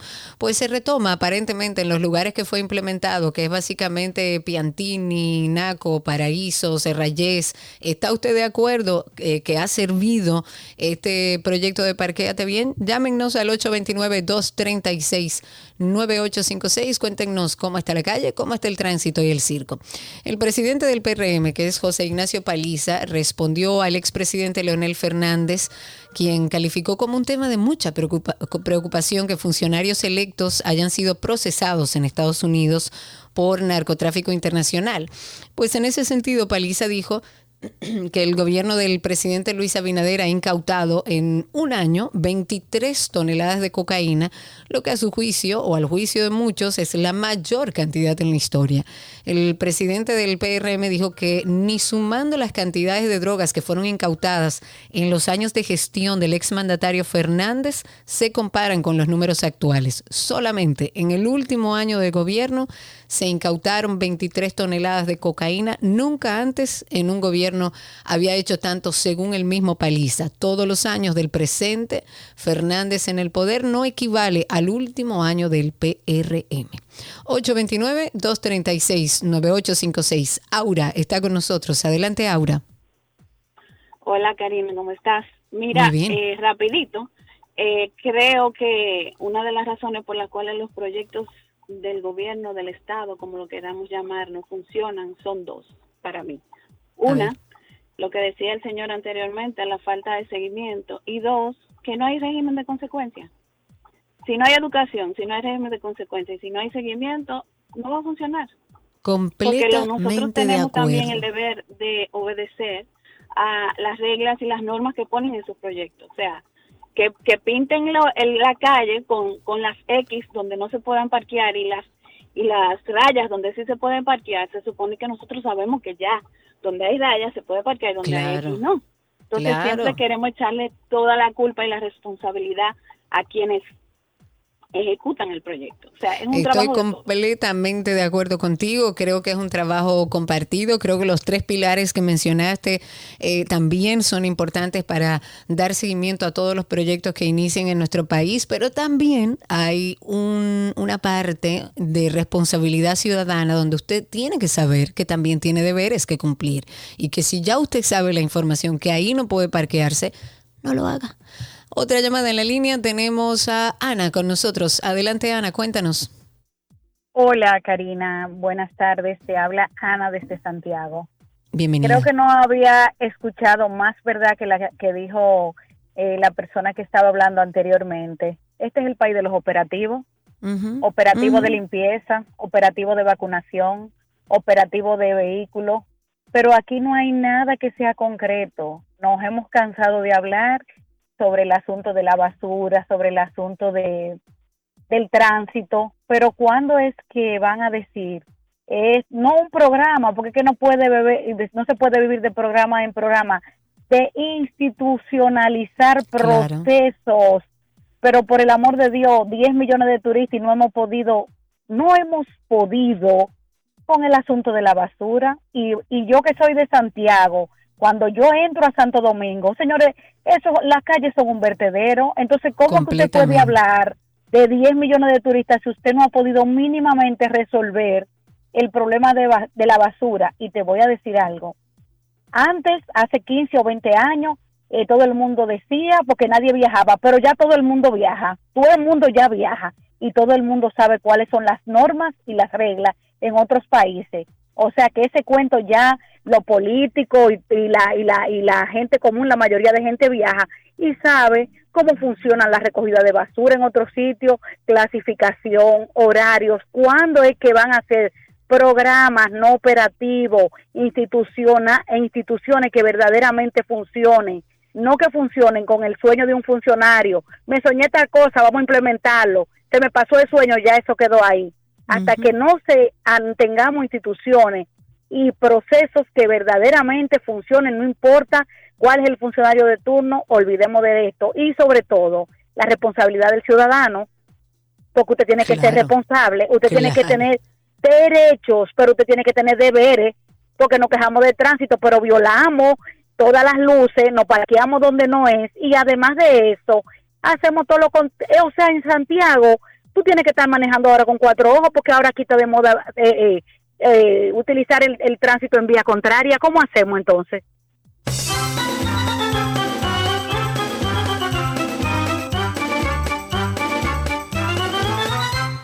Regresamos con Tránsito y Circo. Recuerden, el teléfono es 829-236-9856 y a través de Twitter Spaces que ya tenemos ahí a nuestra queridísima Clara Berg, la mejor risa que hay en este país. Arranque usted a reírse. Ah, no, espérate, déjame ayudarte. Ahora sí, Clara, dele ahí. Arranque a reírse. personaje.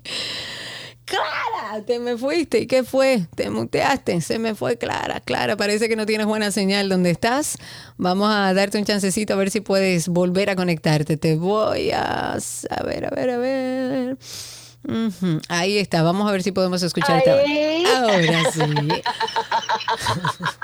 Ahora sí, mira, tengo estoy, estoy como Jack, tengo ver, varias cosas. Adelante usted. La primera, estoy completamente de acuerdo con la señora de Santiago. El problema es que queremos exigir mucho de los otros, pero cuando nos afecta a nosotros no queremos cumplir Claro. nada. No pase, pero no queremos cumplirla.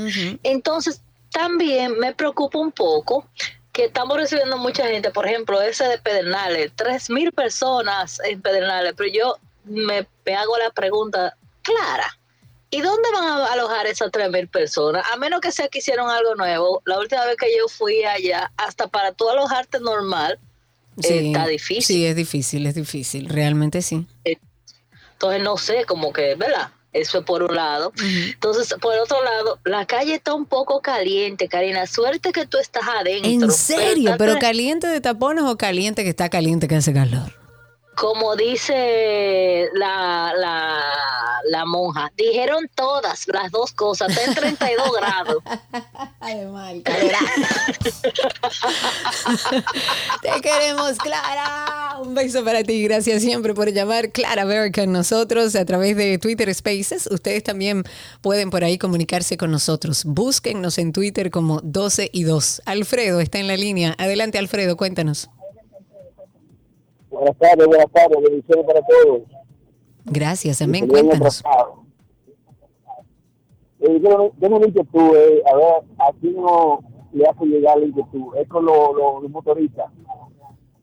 Tienen una luz eh, intermitente y ellos siempre vienen día contrario en la noche, eso, es terrible. Le abren la cara y uno, uno no, no, no, no, sabe quién es aquí acudir. Eh, a ver, un llamado a la autoridad, ¿qué podemos hacer con eso? bueno, amigo, no, no le escuché del todo porque parece que tiene como, eh, se oye mal, parece que está hablando a través de un Bluetooth, pero lo que entiendo es su queja sobre, sobre los motores. Lamentablemente es un tema recurrente en nuestro espacio, yo creo que todo el mundo lo vive a diario, el, yo no sé ni cómo llamarlo, el no sé, la, la mm, falta de responsabilidad del Estado de, de hacer cumplir con una ley.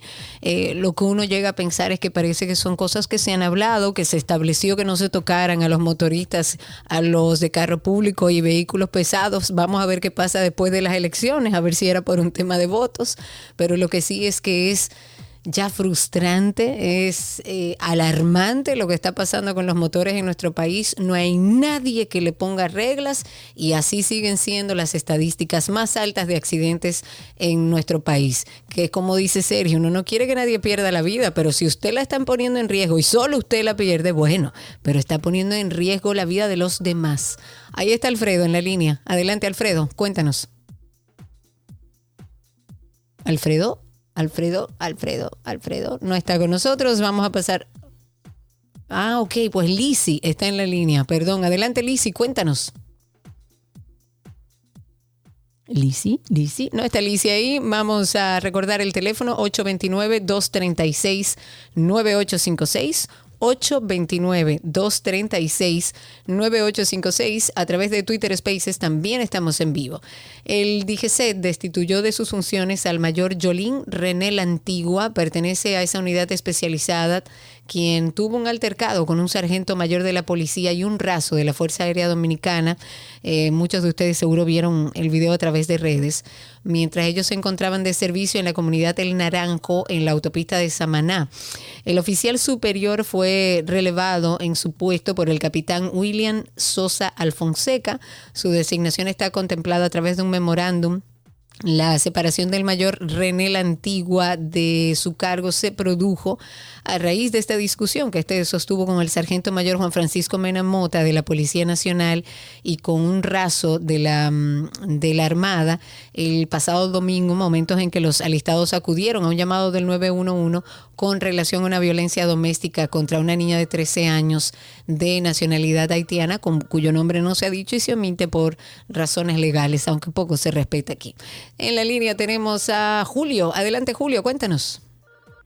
Sí, buenas tardes, Karina.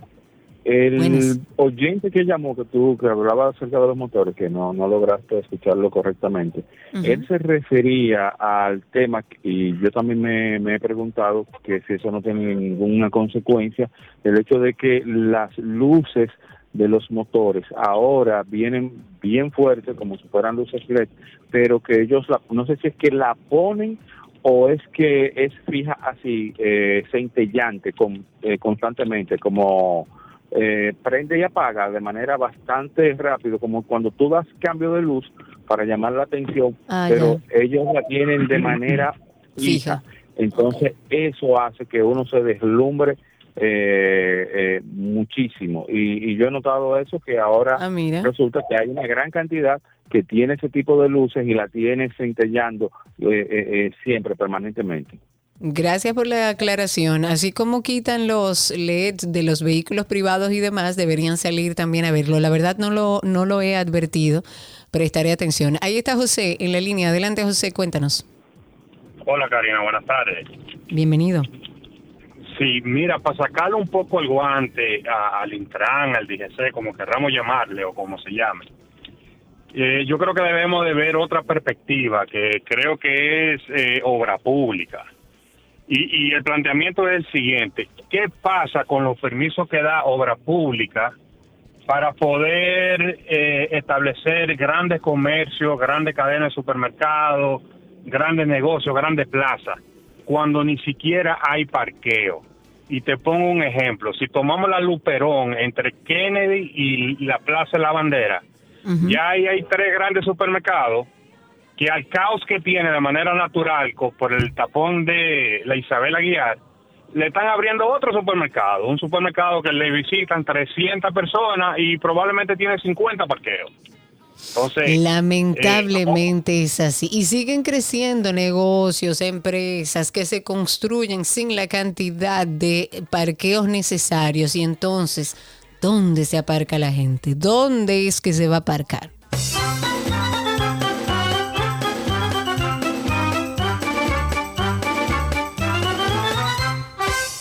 Seguimos en Tránsito y Circo. Me voy inmediatamente con Triple Maduro, que lo tengo hace un momentito por ahí. Y recordamos el teléfono 829-236-9856. Adelante, Triple Maduro, cuéntanos. Wow, eh, de nuevo, primera vez, dos veces en un día. Pero nada. Juega un número. Me, me motivé eh, por el, el colega anterior que habló del motor y las luces destellantes que le están poniendo ahora. Ayer precisamente yo pensaba que se estaba acabando el mundo. Porque vino un motor con una luz de esa que dijo el, el señor anterior. Pero aparte de eso, me pitó un bocinazo al lado que le pone una bocina de, de patana a los a, a- Ah, sí, a- eso a sí los lo he motores visto. ahora. Que te pitan un, botina- un bocinazo atrás, que tú lo que quieres es tirarte a la derecha o vía contraria para que no te arrolle esa patana.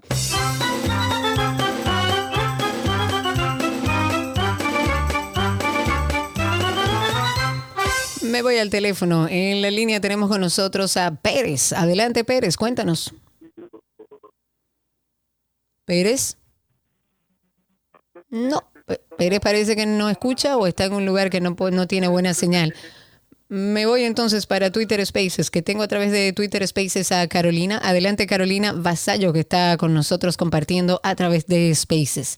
El teléfono en cabina 829-236-9856. Carolina, tienes que darle al microfonito para que podamos escucharte al aire con nosotros y puedas participar. A ver, te voy a dejar ahí un ratito hasta que puedas a lo mejor conseguir señal. 829-236-9856. Adelante Daniel, cuéntanos. Buenas tardes. Bienvenido. Usted sabe que yo estoy un poco preocupado con lo que es la, las vías públicas donde se encuentran terrenos, vamos a decirles baldíos, Sí. y que las autoridades no les prestan la debida atención y se lo están, vamos a decir, invadiendo. Por ejemplo, en la autovía El Coral, camino a Punta Cana, da pena que no, no voy a marginar las personas que realizan la actividad de adueñarse de lo que no es de ellos, pero esa no es la vista que realmente nosotros queremos para el desarrollo. También sucede asimismo con la autovía eh, de Samaná, cuando tú tomas desde las Américas hacia Samaná, también sucede lo mismo. Entonces, cuando tú traes un inversionista del de internacional y tú lo paseas por esas vías, yo realmente me siento un poco apenado porque las autoridades no piensan en el futuro urbano, que es algo serio. Cuando tú Claro. mides el desarrollo, el desarrollo tú lo mides por tu nivel urbanístico y tu orden, tu saneamiento. Y realmente las autoridades, buscando votos de los más infelices, diría yo, dejan que se adueñen de los terrenos que no debieran de adueñarse. Esa Lamentablemente. Muchísimas gracias por llamar 829-236-9856. Me voy con Ceci, que la tengo a través de Spaces. Adelante, Ceci. A ti no hay que decírtelo, usted sabe cómo es esto. Habilite su micrófono. Cuéntanos, Ceci. Te veo por ahí. A ver si le damos. Ah, no, es César, perdón, César Rodríguez. Pensé que era Cecilia. Adelante, César. Habilita tu micrófono. Adelante, cuéntanos. Muchas gracias. Cuéntanos. Eh, yo quiero referirme a, a todo el tema que hemos estado hablando hoy de, de- Yo entiendo al final que en síntesis que es un desorden lo que hay. Un desorden organizado con muchas leyes, pero para entrampar a la ciudadanía y justificar la inoperatividad de las autoridades, lamentablemente. ¿Ok?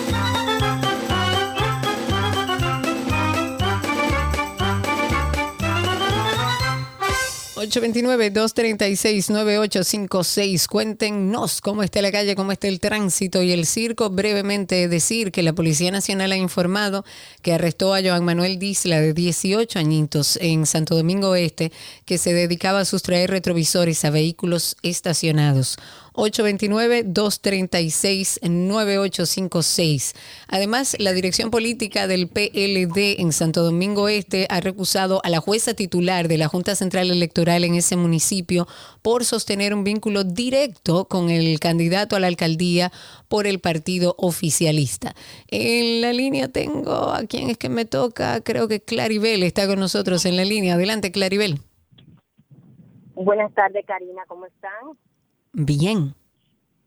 Qué bueno. Mira, Karina, quiero llamar la atención de las autoridades pertinentes, aquellas encargadas de otorgar las licencias, ¿verdad? Licencias de conducir, porque he visto y esta nueva manera de examinar, eh, la verdad es que no determina si la persona que eh, a, a quien le otorgan la licencia está preparada para manejar. Y esto lo digo porque ya tengo varias experiencias, ¿no?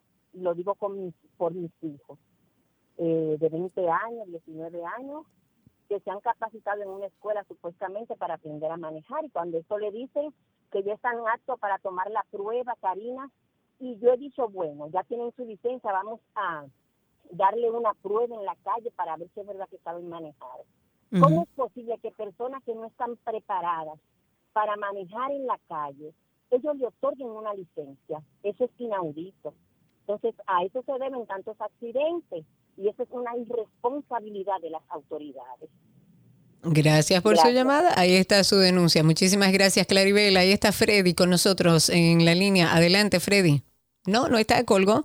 829-236-9856. ¿Quién sintió el temblor de tierra? ¿Qué di que tembló? A ver si alguien en Spaces lo sintió. ¿Tú lo sentiste, Chiqui? Yo, señores, yo nunca he sentido un temblor, pero supuestamente tembló la tierra. Si es verdad, háganos saber. 829-236-9856. Señores, entre las cosas también para comentar, la segunda sala penal de la Suprema Corte de Justicia ha aplazado para el 13 de febrero el juicio de fondo en contra de la diputada Rosa Amalia Pilarte. Recuerden que está acusada de delitos de narcotráfico y lavado de activos. La sala penal eh, tomó la decisión de aplazarlo para ese día a las 10 de la mañana. El objetivo es dar oportunidad a que se decida mm, un incidente planteado por la Procuraduría que solicitó al tribunal que se ha incluido en el proceso un testigo, cuatro pruebas documentales y una pericia que fueron excluidas por el entonces juez de instrucción especial Napoleón Esteves. Ahí tenemos otra llamada. En la línea está Gómez con nosotros. Cuéntanos, Gómez. Hola Karina, ¿cómo estás? ¿Todo bien? Bien, muy bien. Excelente. Karina, siempre soltándole a nosotros los dominicanos que si ponemos cada uno un granito, llegamos lejos. Mira, siempre digo, nosotros mismos nos podemos organizar. En las calles que son de una sola vía nos podemos parquear a los dos lados. Y en las calles que son de doble vía nos parqueamos de un solo lado y nunca vamos a tener problemas. Es nosotros mismos ponerlo en eso, ¿entiendes? Yo estoy de acuerdo, yo creo que sí, y siempre lo he dicho, he dicho que se puede, es, es, un, es un tema de unir esfuerzos. Claro que hay que demandar del gobierno lo que se supone debe dar y trabajar con nuestros impuestos, pero nosotros también como ciudadanos tenemos muchísimo poder, más que el gobierno, somos más. Y si todos tomamos la decisión de no vamos a organizar este país, yo yo no voy a violentar la ley de tránsito, yo no me voy a parquear mal, yo, yo, yo. Si cada uno de nosotros tomamos esa decisión, vamos a tener un país más vivible, si podemos decirlo de alguna manera. Eh, a ver quién está en la línea, Orlando está con nosotros. Adelante, Orlando, cuéntanos. Hola, ¿cómo estás? Buenas tardes. Bueno, primero mentí cuando dije que quería hacer una denuncia porque en realidad lo que quiero es felicitarlos. Ay, Soy gracias. extranjero, eh, tengo mucho tiempo aquí en el país, eh, tengo fuertes críticas a lo que son las emisoras de radio y los contenidos que tienen y ustedes son como un oasis de agua dulce en medio de este caos urbano que vivimos todos los días. Ay, gracias, verdad, Orlando. Muchísimas gracias. no, es que, es que, es que son excepcionales. Ahora, ya en cuanto a la denuncia, ya que estoy aquí, mire, está pasando una situación. Uy, se le cayó Ah, la llamada. Ah, eh, empiezo otra vez, Orlando, que se cortó un poco la comunicación. Sí, fíjate, quería llamar la atención a algo que está ocurriendo entre la avenida, en la avenida Bolívar, entre Alma Mater y, y, y la Lincoln. Ajá. Eh, la clínica Hospitén eh, la remodelaron y creció, sin crecer en cuanto a la capacidad de estacionamiento. Nunca tuvo Entonces parqueo, todos los días. Exactamente. Entonces eh, han ocupado la Bolívar, han ocupado todos los espacios residenciales alrededor y no hay autoridad al respecto porque los vehículos de la Bolívar se estacionan precisamente donde está el letrero de no estacionar. Claro. Y más adelante, ya llegando a la esquina de la Lincoln con, con la misma Bolívar, hay dos o tres locales que aparentemente son de personas eh, influyentes, de personas bien, que ocupan prácticamente toda la avenida Bolívar en las tardes noches. Estoy de acuerdo contigo y conozco bien, conozco bien ese caso, Orlando, y muchísimas gracias por llamar y por tu apreciación sobre el programa. Conozco muy bien el caso porque incluso uno de mis hijos nació en esa clínica y una de las cosas que hace 13 años, que fue mi hijo menor que nació ahí, yo decía, es que es increíble que no haya, o sea, eh, Hospitén, por lo menos en ese entonces, tengo mucho que no voy, no tenía, no tenía suficientes parqueos ni para sus médicos. Entonces toman toda la Bolívar, toman todas las calles paralelas, todo es imposible mm, eh, eh, eh, mm, transitar por la zona. Y ellos sigue creci- siguen creciendo y siguen creciendo sin parqueo. Entonces, ¿cómo es posible que nosotros no miremos un poco hacia futuro y sigamos creciendo como ciudad sin buscar un espacio donde poner nuestros vehículos? 829-236-9856. César, en la línea. Adelante, César, cuéntanos. Buenas tardes, Karina. Bendiciones para ti y todos los tuyos. Amén, gracias. Mira, eh, te hablo desde Santiago. Eh, nosotros antes nos caracterizábamos por ser una ciudad muy organizada, pero ya se está volviendo un caos. Y yo considero que una de las cosas que la oficina de gobierno deberían tomar en cuenta es que aquí a todo el mundo le dan una licencia de conducir sin pasar en realidad por los requisitos. Hoy en día la licencia son con una, es virtual la práctica para coger el examen, que no es lo mismo. No, claro. Segundo, aquí hay muchas personas mayores que ya pierden los reflejos y que no deberían estar manejando porque si bien es imprudente andar a alta velocidad, más peligroso es andar a, a poca velocidad. Claro, ambas cosas son eh, eh, imprudencias y pueden generar y pueden generar. eh, ya cerramos la llamada. Gracias, muchísimas gracias por por llamar. Y sí, el tema del tránsito va a seguir siendo un tema recurrente. Eh, yo creo que trabajando con educación y con un sistema de consecuencias serio y que se le aplique la ley de tránsito a todo el mundo, yo creo que podemos ver con esas cosas tan simples, yo creo que podemos empezar a ver mejorías. No hay que hacer grandes cambios, que hay que reestructurarlo desde la base porque tenemos un problema de décadas que no hemos solucionado, pues sí, pero yo creo que podemos empezar con lo básico, que todo el mundo cumpla con la ley. Ahí tenemos a Luis, última llamada de este segmento. Adelante Luis, cuéntanos. Hola Karina, ¿cómo estás? Corroboro Muy bien, bienvenido. El oyente anterior sobre su programa, me parece que es muy interesante y gracias por ello. Gracias. Eh, te quería decir, mi opinión es sobre todo lo que han dicho, me parece que ha sido válido sobre el tránsito y sobre el régimen de consecuencia. Hay otra parte, sí, que fuera del ciudadano, a veces el ciudadano se ve, y esto no es justificando, pero eh, a veces el ciudadano se ve obligado a violar una ley cuando tú vas, digamos, por una calle y tú tienes carros parqueados de los dos lados Entonces tú que quieres hacerlo bien, te toca pasar por encima de la línea amarilla. Es por así. ejemplo. Entonces una cosa trae como consecuencia una cadena de violaciones. ¿Qué sucede también? Entiendo que fuera de que a las empresas privadas se le debe eh, monitorear y de alguna forma comprometer que hagan sus parqueos, también debemos de construir par- parqueos públicos. En las ciudades grandes donde está pasando estos problemas se construyen parqueos públicos, donde en lugar de tú darle los 50 pesos, los 25 pesos al tipo de la calle que se hace dueño de la calle, tú pagas eso para que tu carro esté en un parqueo. Hay muchos espacios vacíos que se pueden comprar y hacer edificios de 10, 20 pisos, lo que sea, para que haya espacio público de parqueo, que la gente con, digamos que el, que el mismo Estado reciba ese dinero en lugar de la persona que está en la calle. Claro, completamente. Estamos de acuerdo en que necesitamos parqueos en nuestro país. Hemos crecido sobre todo en la ciudad de manera muy desorganizada desde las diferentes alcaldías y por décadas se han aprobado proyectos que no cuentan con los suficientes parqueos y eso eh, va en detrimento de la calidad del tránsito de nuestro país porque eh, también es verdad, o sea, miren, no se parquea ahí, pero ¿cuál es la opción de parqueo?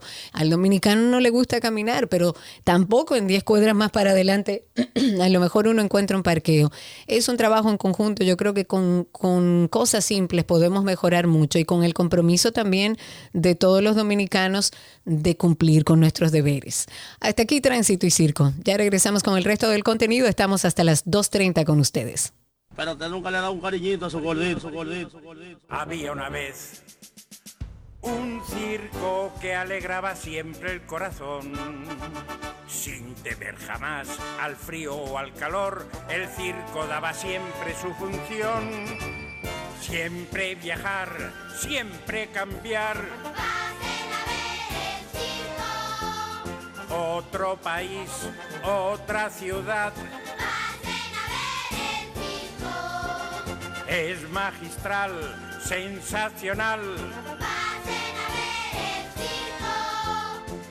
Somos felices al conseguir a un niño hacer reír.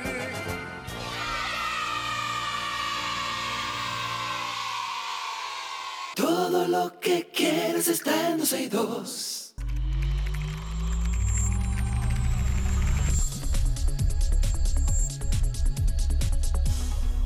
Estamos en nuestro segmento de artículos tecnológicos y tenemos con nosotros a Víctor Prieto de Punto Mac, nuestro querido Dr. Mac. Sí, sí, sí. Sí, sí, sí. Cari, ¿Cómo Happy estás, New amigo? Year.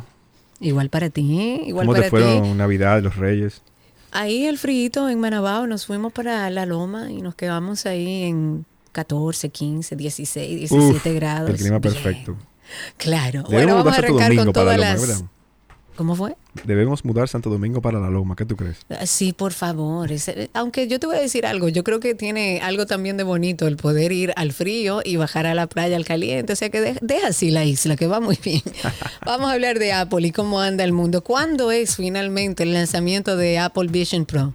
Bueno, Apple nos viene y nos sorprende una vez más. Pensamos eh, hace unas semanas que iba a salir como para marzo. Habían hablado de, de que, bueno, que tal vez marzo, ojalá febrero. Pero la salida del, del nuevo computador espacial, que es como eh, pues Apple le está nombrando a este, para que todo el mundo entienda, es el casco que como si fuera uno- una- unas gafas de realidad eh, aumentada, virtual, mixta. Ya no sé ni cómo ponerle, pero Apple quiere que se le nombre Apple Vision.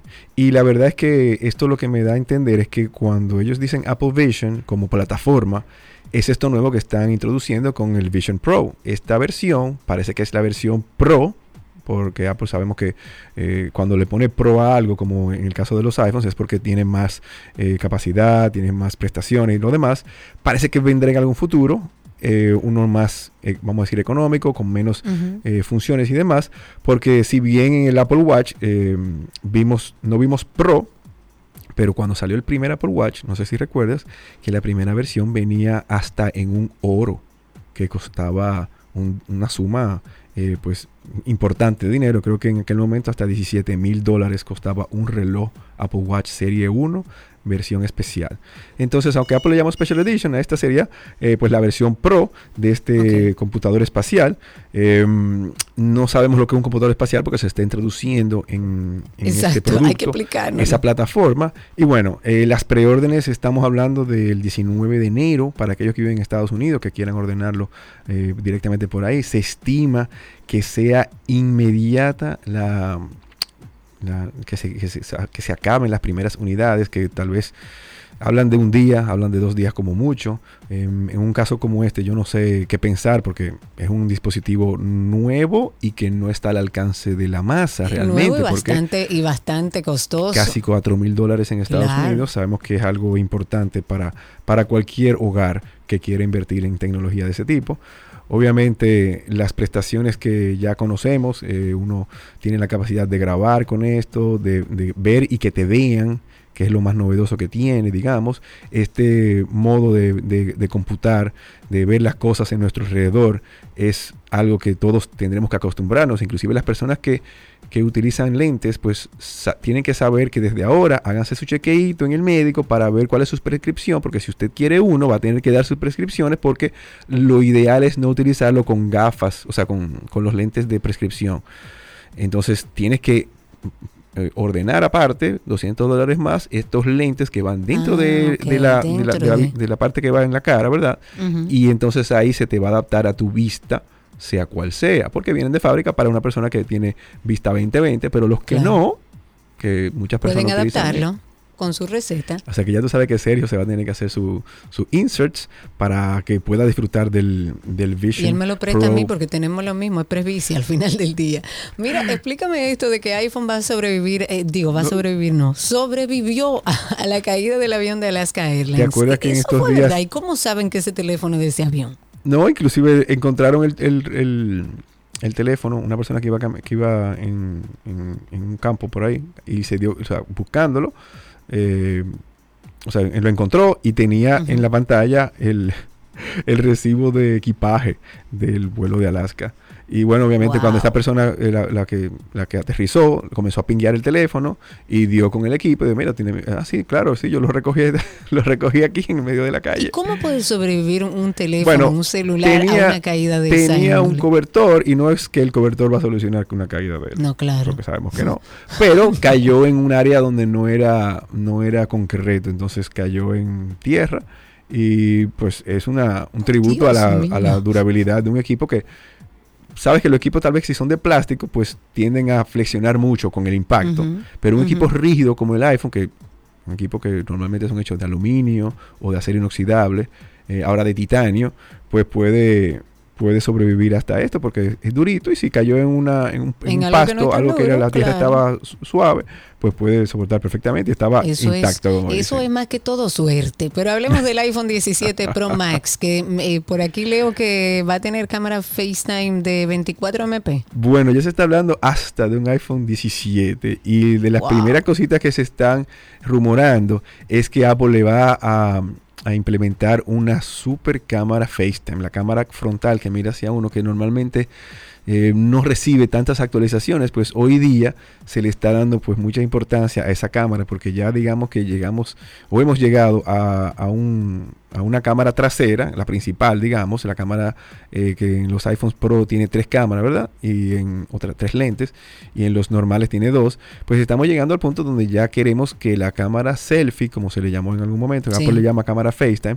o cámara frontal, ¿verdad? Que es la que conocemos todos, pues llega a 24 megapíxeles. Entonces ya ahí vamos a tener unos selfies que hasta yo diría que en la más oscura de las oscuridades, pues tú vas a tener que la... la Con calidad va a salir, por La calidad va a salir muy buena y el entendemos que también se va a ver pues muy muy mejorado, que es una de las todavía de las cosas que sabemos que es una debilidad en todos los teléfonos, esa cámara frontal.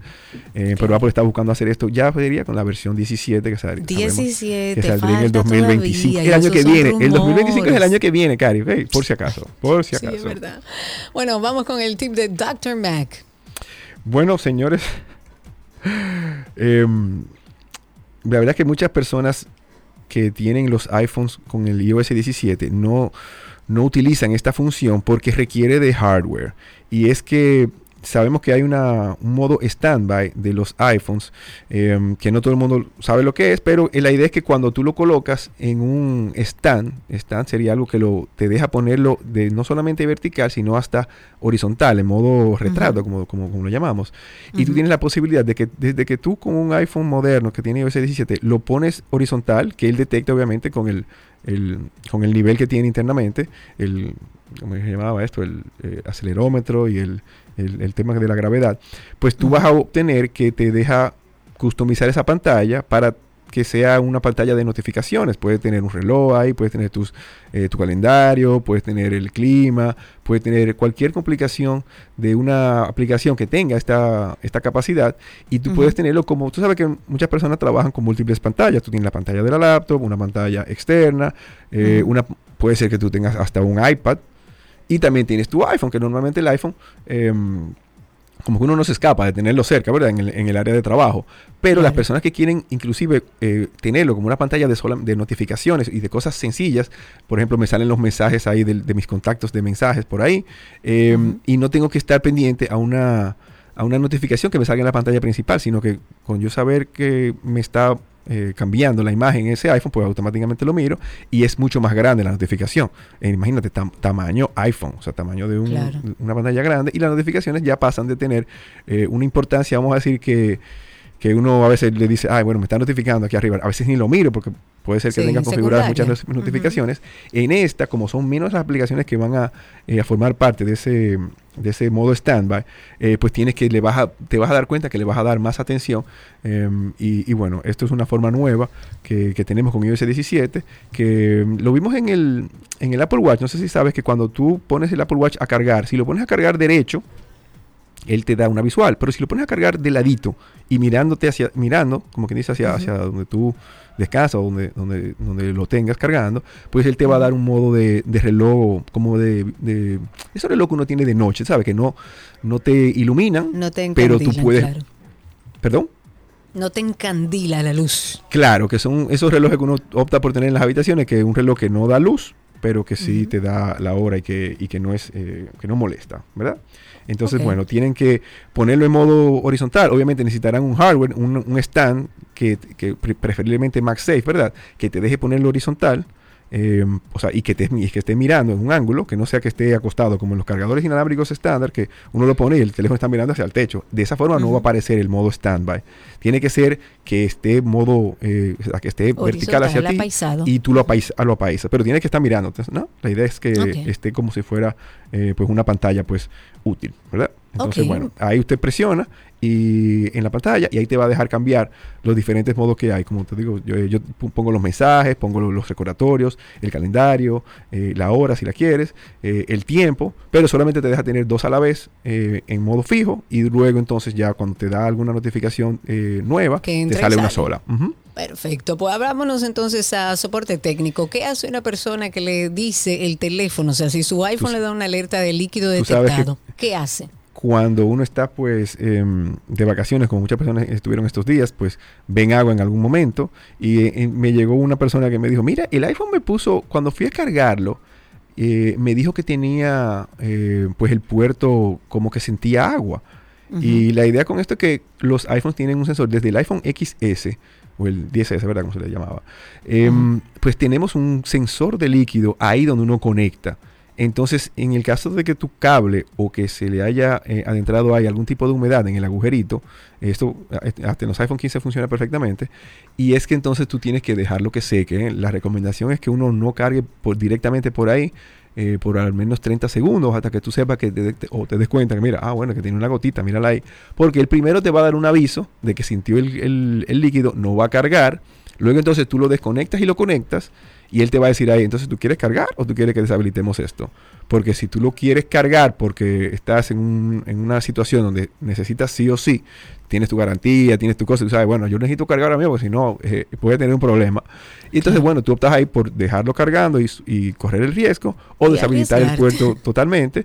Y bueno, la recomendación ahí es que si tienes, eh, y ya hoy día yo entiendo que todo el mundo tiene que tener en su ecosistema, debe tener algún cargador inalámbrico, ¿no?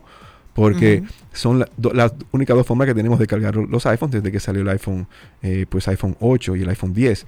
La manera inalámbrica es bueno que ya en nuestros hogares, ya inclusive ahora en CES esta semana, pues eh, me estoy dando cuenta que ya están saliendo los primeros dispositivos con, con, el estándar eh, Qi, ¿verdad? Sabemos que ese, ese, esa carga inalámbrica se le denomina Qi y ya sería la Qi 2, que es más rápida, eh, que es lo que queremos, ¿verdad? Cuando uno va a cargar inalámbrico, que sabemos que es un poquitito más lento que con el cable, eh, dependiendo de los watts que se le pase en, esa, en, ese, en ese modo, porque los hay de 5 watts, 7.5, 10, hasta 15.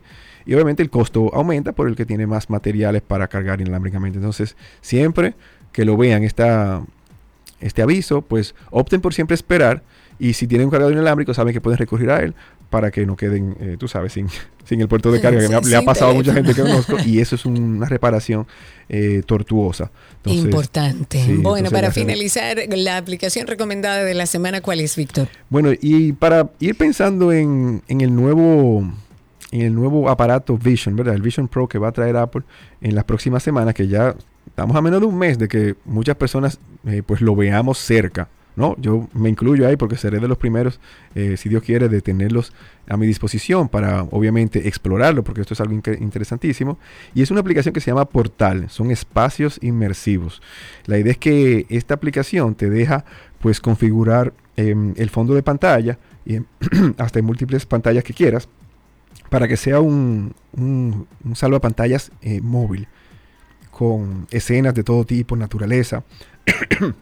Y me pareció súper interesante y ya que estamos en la era espacial de la computación, eh, qué mejor manera de uno eh, configurar su espacio con algo moviéndose y, acostumbrarse a que esto ya llegó, que estamos en ese futuro eh, como en Virtual Insanity, ¿verdad? Como la canción de Jamiroquai, que la verdad es que vamos a tener una computadora puesta en nuestra cabeza, uno va a tener movilidad con ella, uno va a poder disfrutar de la tecnología de una manera diferente nueva totalmente, ¿ah? porque eh, aunque existen los cascos virtuales, esto sencillamente es otra cosa y no podemos esperar tenerlos en nuestra cabeza para ver eh, lo que nos han enseñado todos estos meses que nos han pues dado esos previews. Y según veo, em, están todos los reviewers, o sea, todos los que evalúan tecnología nueva, están pues recibiendo hasta entrenamientos de parte de Apple para que si no entienden algo, pues lo sepan interpretar, lo sepan hacer, lo sepan em,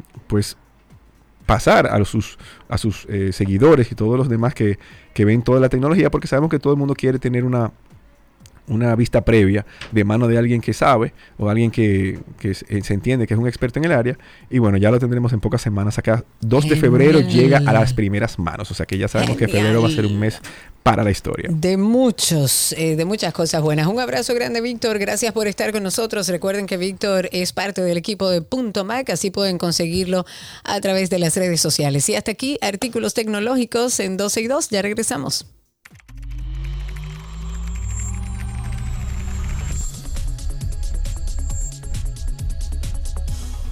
Todo lo que quieres está en 12 y 2. Despedimos este espacio. Gracias. Muchísimas gracias por acompañarme a toda nuestra comunidad a través de Spaces. Gracias también a los nuevos. Bienvenidos. Recuerden que tenemos nuestro podcast de 12 y 2. Pueden buscarnos como 12 y 2 en todas las plataformas. Y también recordarles nuestro podcast sobre salud mental y bienestar que se llama Karina y Sergio After Dark. Será esta mañana. Nos encontramos en este mismo dial. Sean felices. Chao, chao.